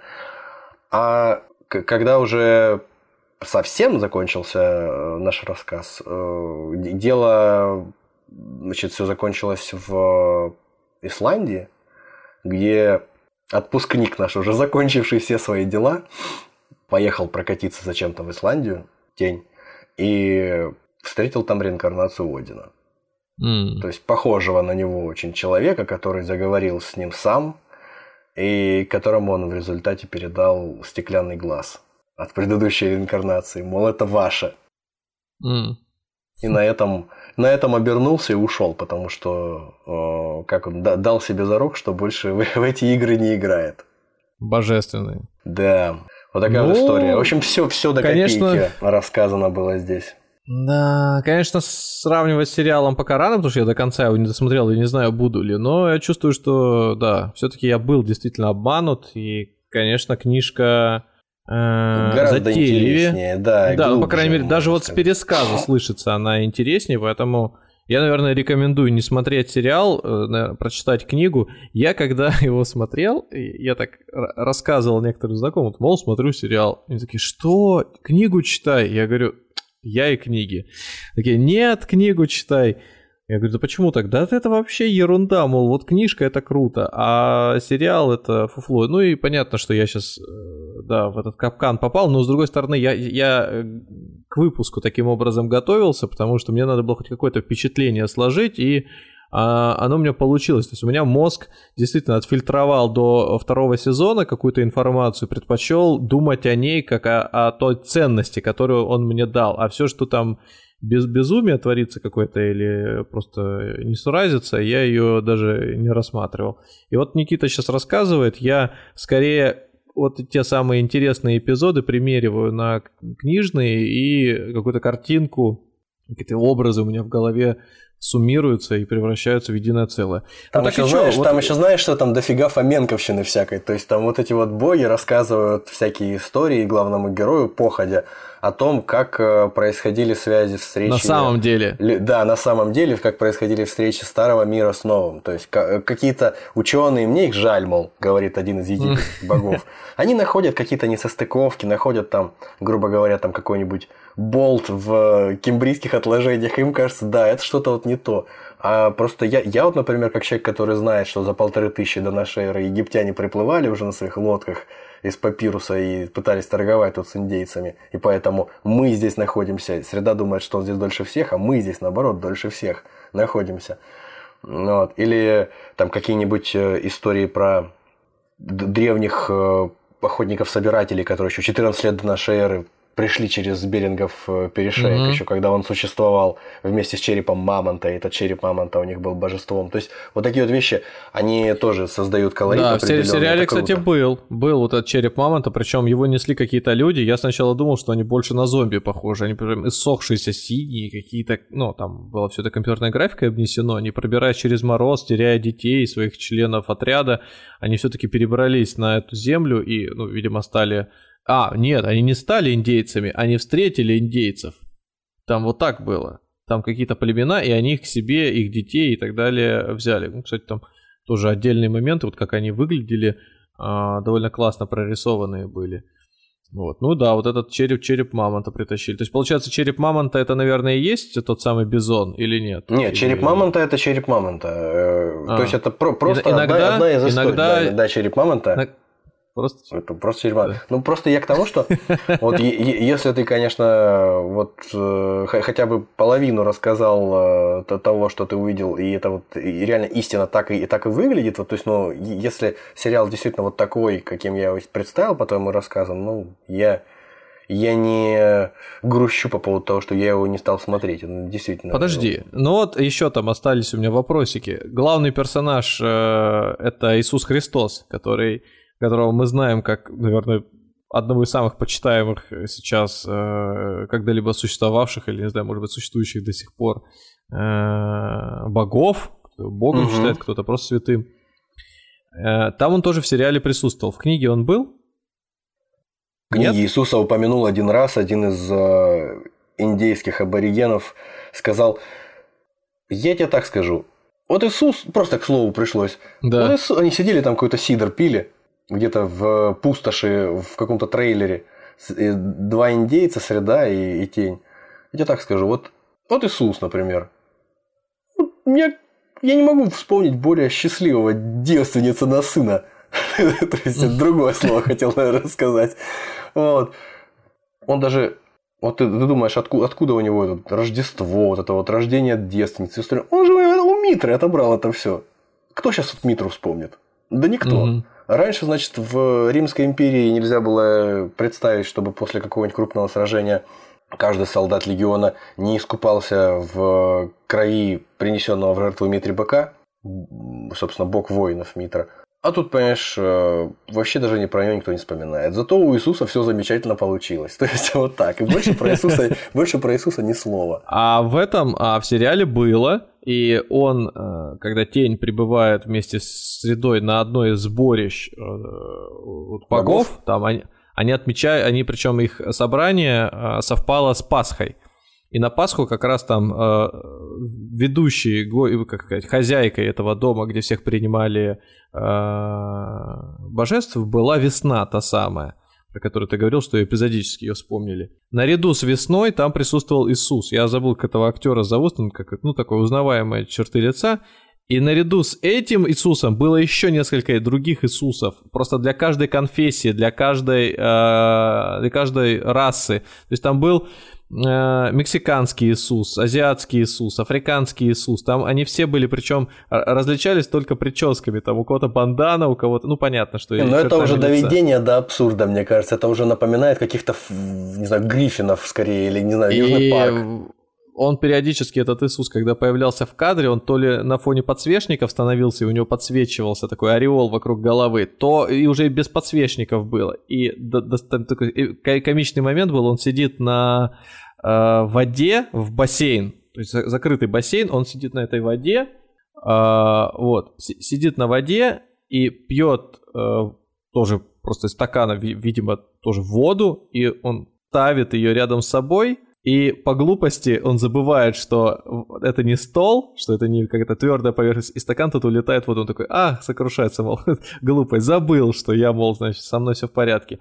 И как-то этому тоже там пытаются обосновать вообще его, его существование, что он такой вот крутой, но с его силой, и он ничего сторону не принимает. Он просто вот как некий хиппи такой ходит по сторонам. Единственное, что про него говорят, что, значит, э, хоть все и отмечают Пасху, то Пасха это э, свои корни имеет от вот той самой богини весны, что все поклоняются земледелию, урожаю и прочему, прочему, прочему. А на самом деле просто вроде бы как все подразумевают весну, но поклоняются при этом Иисусу. То есть Иисус на себя все лавры взял. Вот этого праздника. То есть я так понял, они совместили эту историю, ну, в нечто большее. И вот это вот Ну, вот у меня такое ощущение складывается из того, что ты рассказываешь про сериал, что вот действительно, я вот только подтверждаю свое предположение первое о том, что вот решили, я не скажу, что это какая-то глубочайшая философская притча, там, да, то, о чем я сейчас вот рассказываю, мы с тобой о чем говорим второй час уже. Просто э, ну, серьезно, это еще было сильнее упрощено. Это, в принципе, ну, относительно легкое чтиво, да. Но это было упрощено я так понимаю, просто да нельзя. И э, какие-то стра- совершенно странные акценты были расставлены. То есть, ну, ну, ну просто про Иисуса это как-то пошло даже, вот то, что сейчас звучало. Да, давайте тогда закончим наш сегодняшний выпуск. Я просто для себя хочу понять, мы так быстро пробежимся, чем же все закончилось. То есть старые боги прибыли на новый, в новый свет и э, встретили там э, существовавших ранее индийских богов, египетских богов, в общем, каким-то образом начали сосуществовать. Теряя силу, теряя веру людей, Один принимает решение вместе с Локи такой вот коварный план устроить и посеять суматоху не среди людей уже, потому что они в них уже не верят. Невозможно просто так взять в моменте и снова да, начать поклоняться. А он Принести большущее жертвоприношение, причем жертвоприношение не людей, а богов себе. Да, то есть он хочет вот эту э, воспользоваться их силами и затеивает вот эту войну. Мировую войну. Якобы войну, да, которая должна их сохранить, хотя вроде как никто и не собирался воевать. Которая но, якобы менее. была неизбежна. И у него все получается, потому что он, э, пользуясь своим трюком из прошлого, снова умирает, э, а копье, которое для него как этот, я не знаю, там проводник Э, подзаряжающий Или через ключик, э, да. Гибель других богов превращает вот э, снова в живого, но, там, скажем, с, не, с некими искажениями, изменениями. Только я вот не понял функцию сына, которого он э, родил. Он здесь ему чем помог? Я так понял, что сын э, обязан был, э, ну те, что обязан, был, был э, предназначен для того, чтобы вот этот ритуал провести. Мне кажется, без ритуала было невозможно без ритуала жертвоприношения сына в том числе. А, Это была какая-то часть, должен... какая часть большого, большого ритуала. То есть э, сын обязательно, даже если бы, может быть, кто-то ему заранее не говорил, тот бы как-то понял, что он обязан именно сам находиться возле тела и быть Как там э, было? Дереву. Мальчик, который обязан умереть, или как там с молнией на голове? Мальчик, который выжил, но э, так или иначе ну, должен да, был умереть. Да, да. Вот и, и здесь то же самое. Какая интересная история, да? Только вместо камушка у него здесь весна пришла. Вот, не камушка, а это там... Э, или да, камушка, камушка, да. Вот здесь весна пришла и воскресила его. Ну, хорошо. Короче, интересно, действительно заслуживает. Я думаю, что те, кто отключились ранее, в момент, когда мы начали обсуждать концовку... Вот, Ребята, э, возвращайтесь. Да, возьму, возьмутся за книгу и прочитают ее. А, мне понравилось даже то, что я сейчас услышал. Конечно, будь у меня достаточно времени, я бы, может быть, даже прочитал бы ее. Я думаю, что там полно всяких микроскопических историй. Вот я люблю такие вещи, которые складывают э, из... Э, из... Э, Учитывая, что даже спустя полтора года начала, с начала записывания подкаста очевидным образом для наших слушателей, мы еще не и близко не те люди, которые способны красиво э, со- строить повествование и прописывать сценарий филигранно, даже учитывая, что наш рассказ был максимально сумбурным, как это часто бывает, и многословным, то есть я уверяю, что если вы являетесь поклонниками не то что Гнила Геймана, но вообще подобного рода литературы, э, фантастической, отчасти мистической, вы не разочаруетесь. Поэтому можете смело браться за это. Не обязательно прочесть ее там махом за один вечер. Это вообще невозможно, по-моему, такой объем. Но просто она того стоит, мне кажется, чтобы ее прочесть просто как вот э, часть э, какого-то культурного контекста, в котором мы существуем, а определенную там определенные точки над и расставляет. И там действительно очень много всевозможных нюансов, которые, о которых мы говорили, вот эти вот роуд-муви, э, которая служит площадкой, на которой разворачивается вообще вот жизнь американцев, потом э, истории о маленьких американских городках, об маленьких э, коммунах каких-то, о маленьких э, этносах, которые друг с другом как-то уживаются. Потом, значит, эти истории о, о богах самих. Буквально буквально какие-то мелочи, да, превращаются в, в важные вещи, когда они вот в общем контексте здесь воспринимаются. Не знаю, очень, очень круто. Мне в, в целом, честно говоря, такое ощущение, что как будто бы в первый раз я слишком быстро мельком пробежал, вот несколько лет назад, лет шесть, наверное, уже назад. А сейчас я более внимательно прочитал, и мне, мне больше понравилось. Интереснее, и даже несмотря на то, что я знал, чем закончится, в общем-то. Вот. Так что всем рекомендую. Ну что, спасибо, что добрались до этого до дальнего момента. Слушайте нас на тех платформах, где вам удобно. Оставляйте комментарии через сервисы, которыми пользуетесь. Э, мы вроде как сейчас в Телеграме максимально активно стараемся вести. Сейчас будем, видимо, что-то постить не только а, анонсы наших выпусков.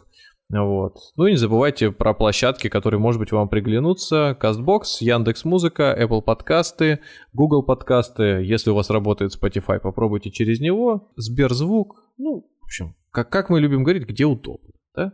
Спасибо. До свидания. Всего вам доброго.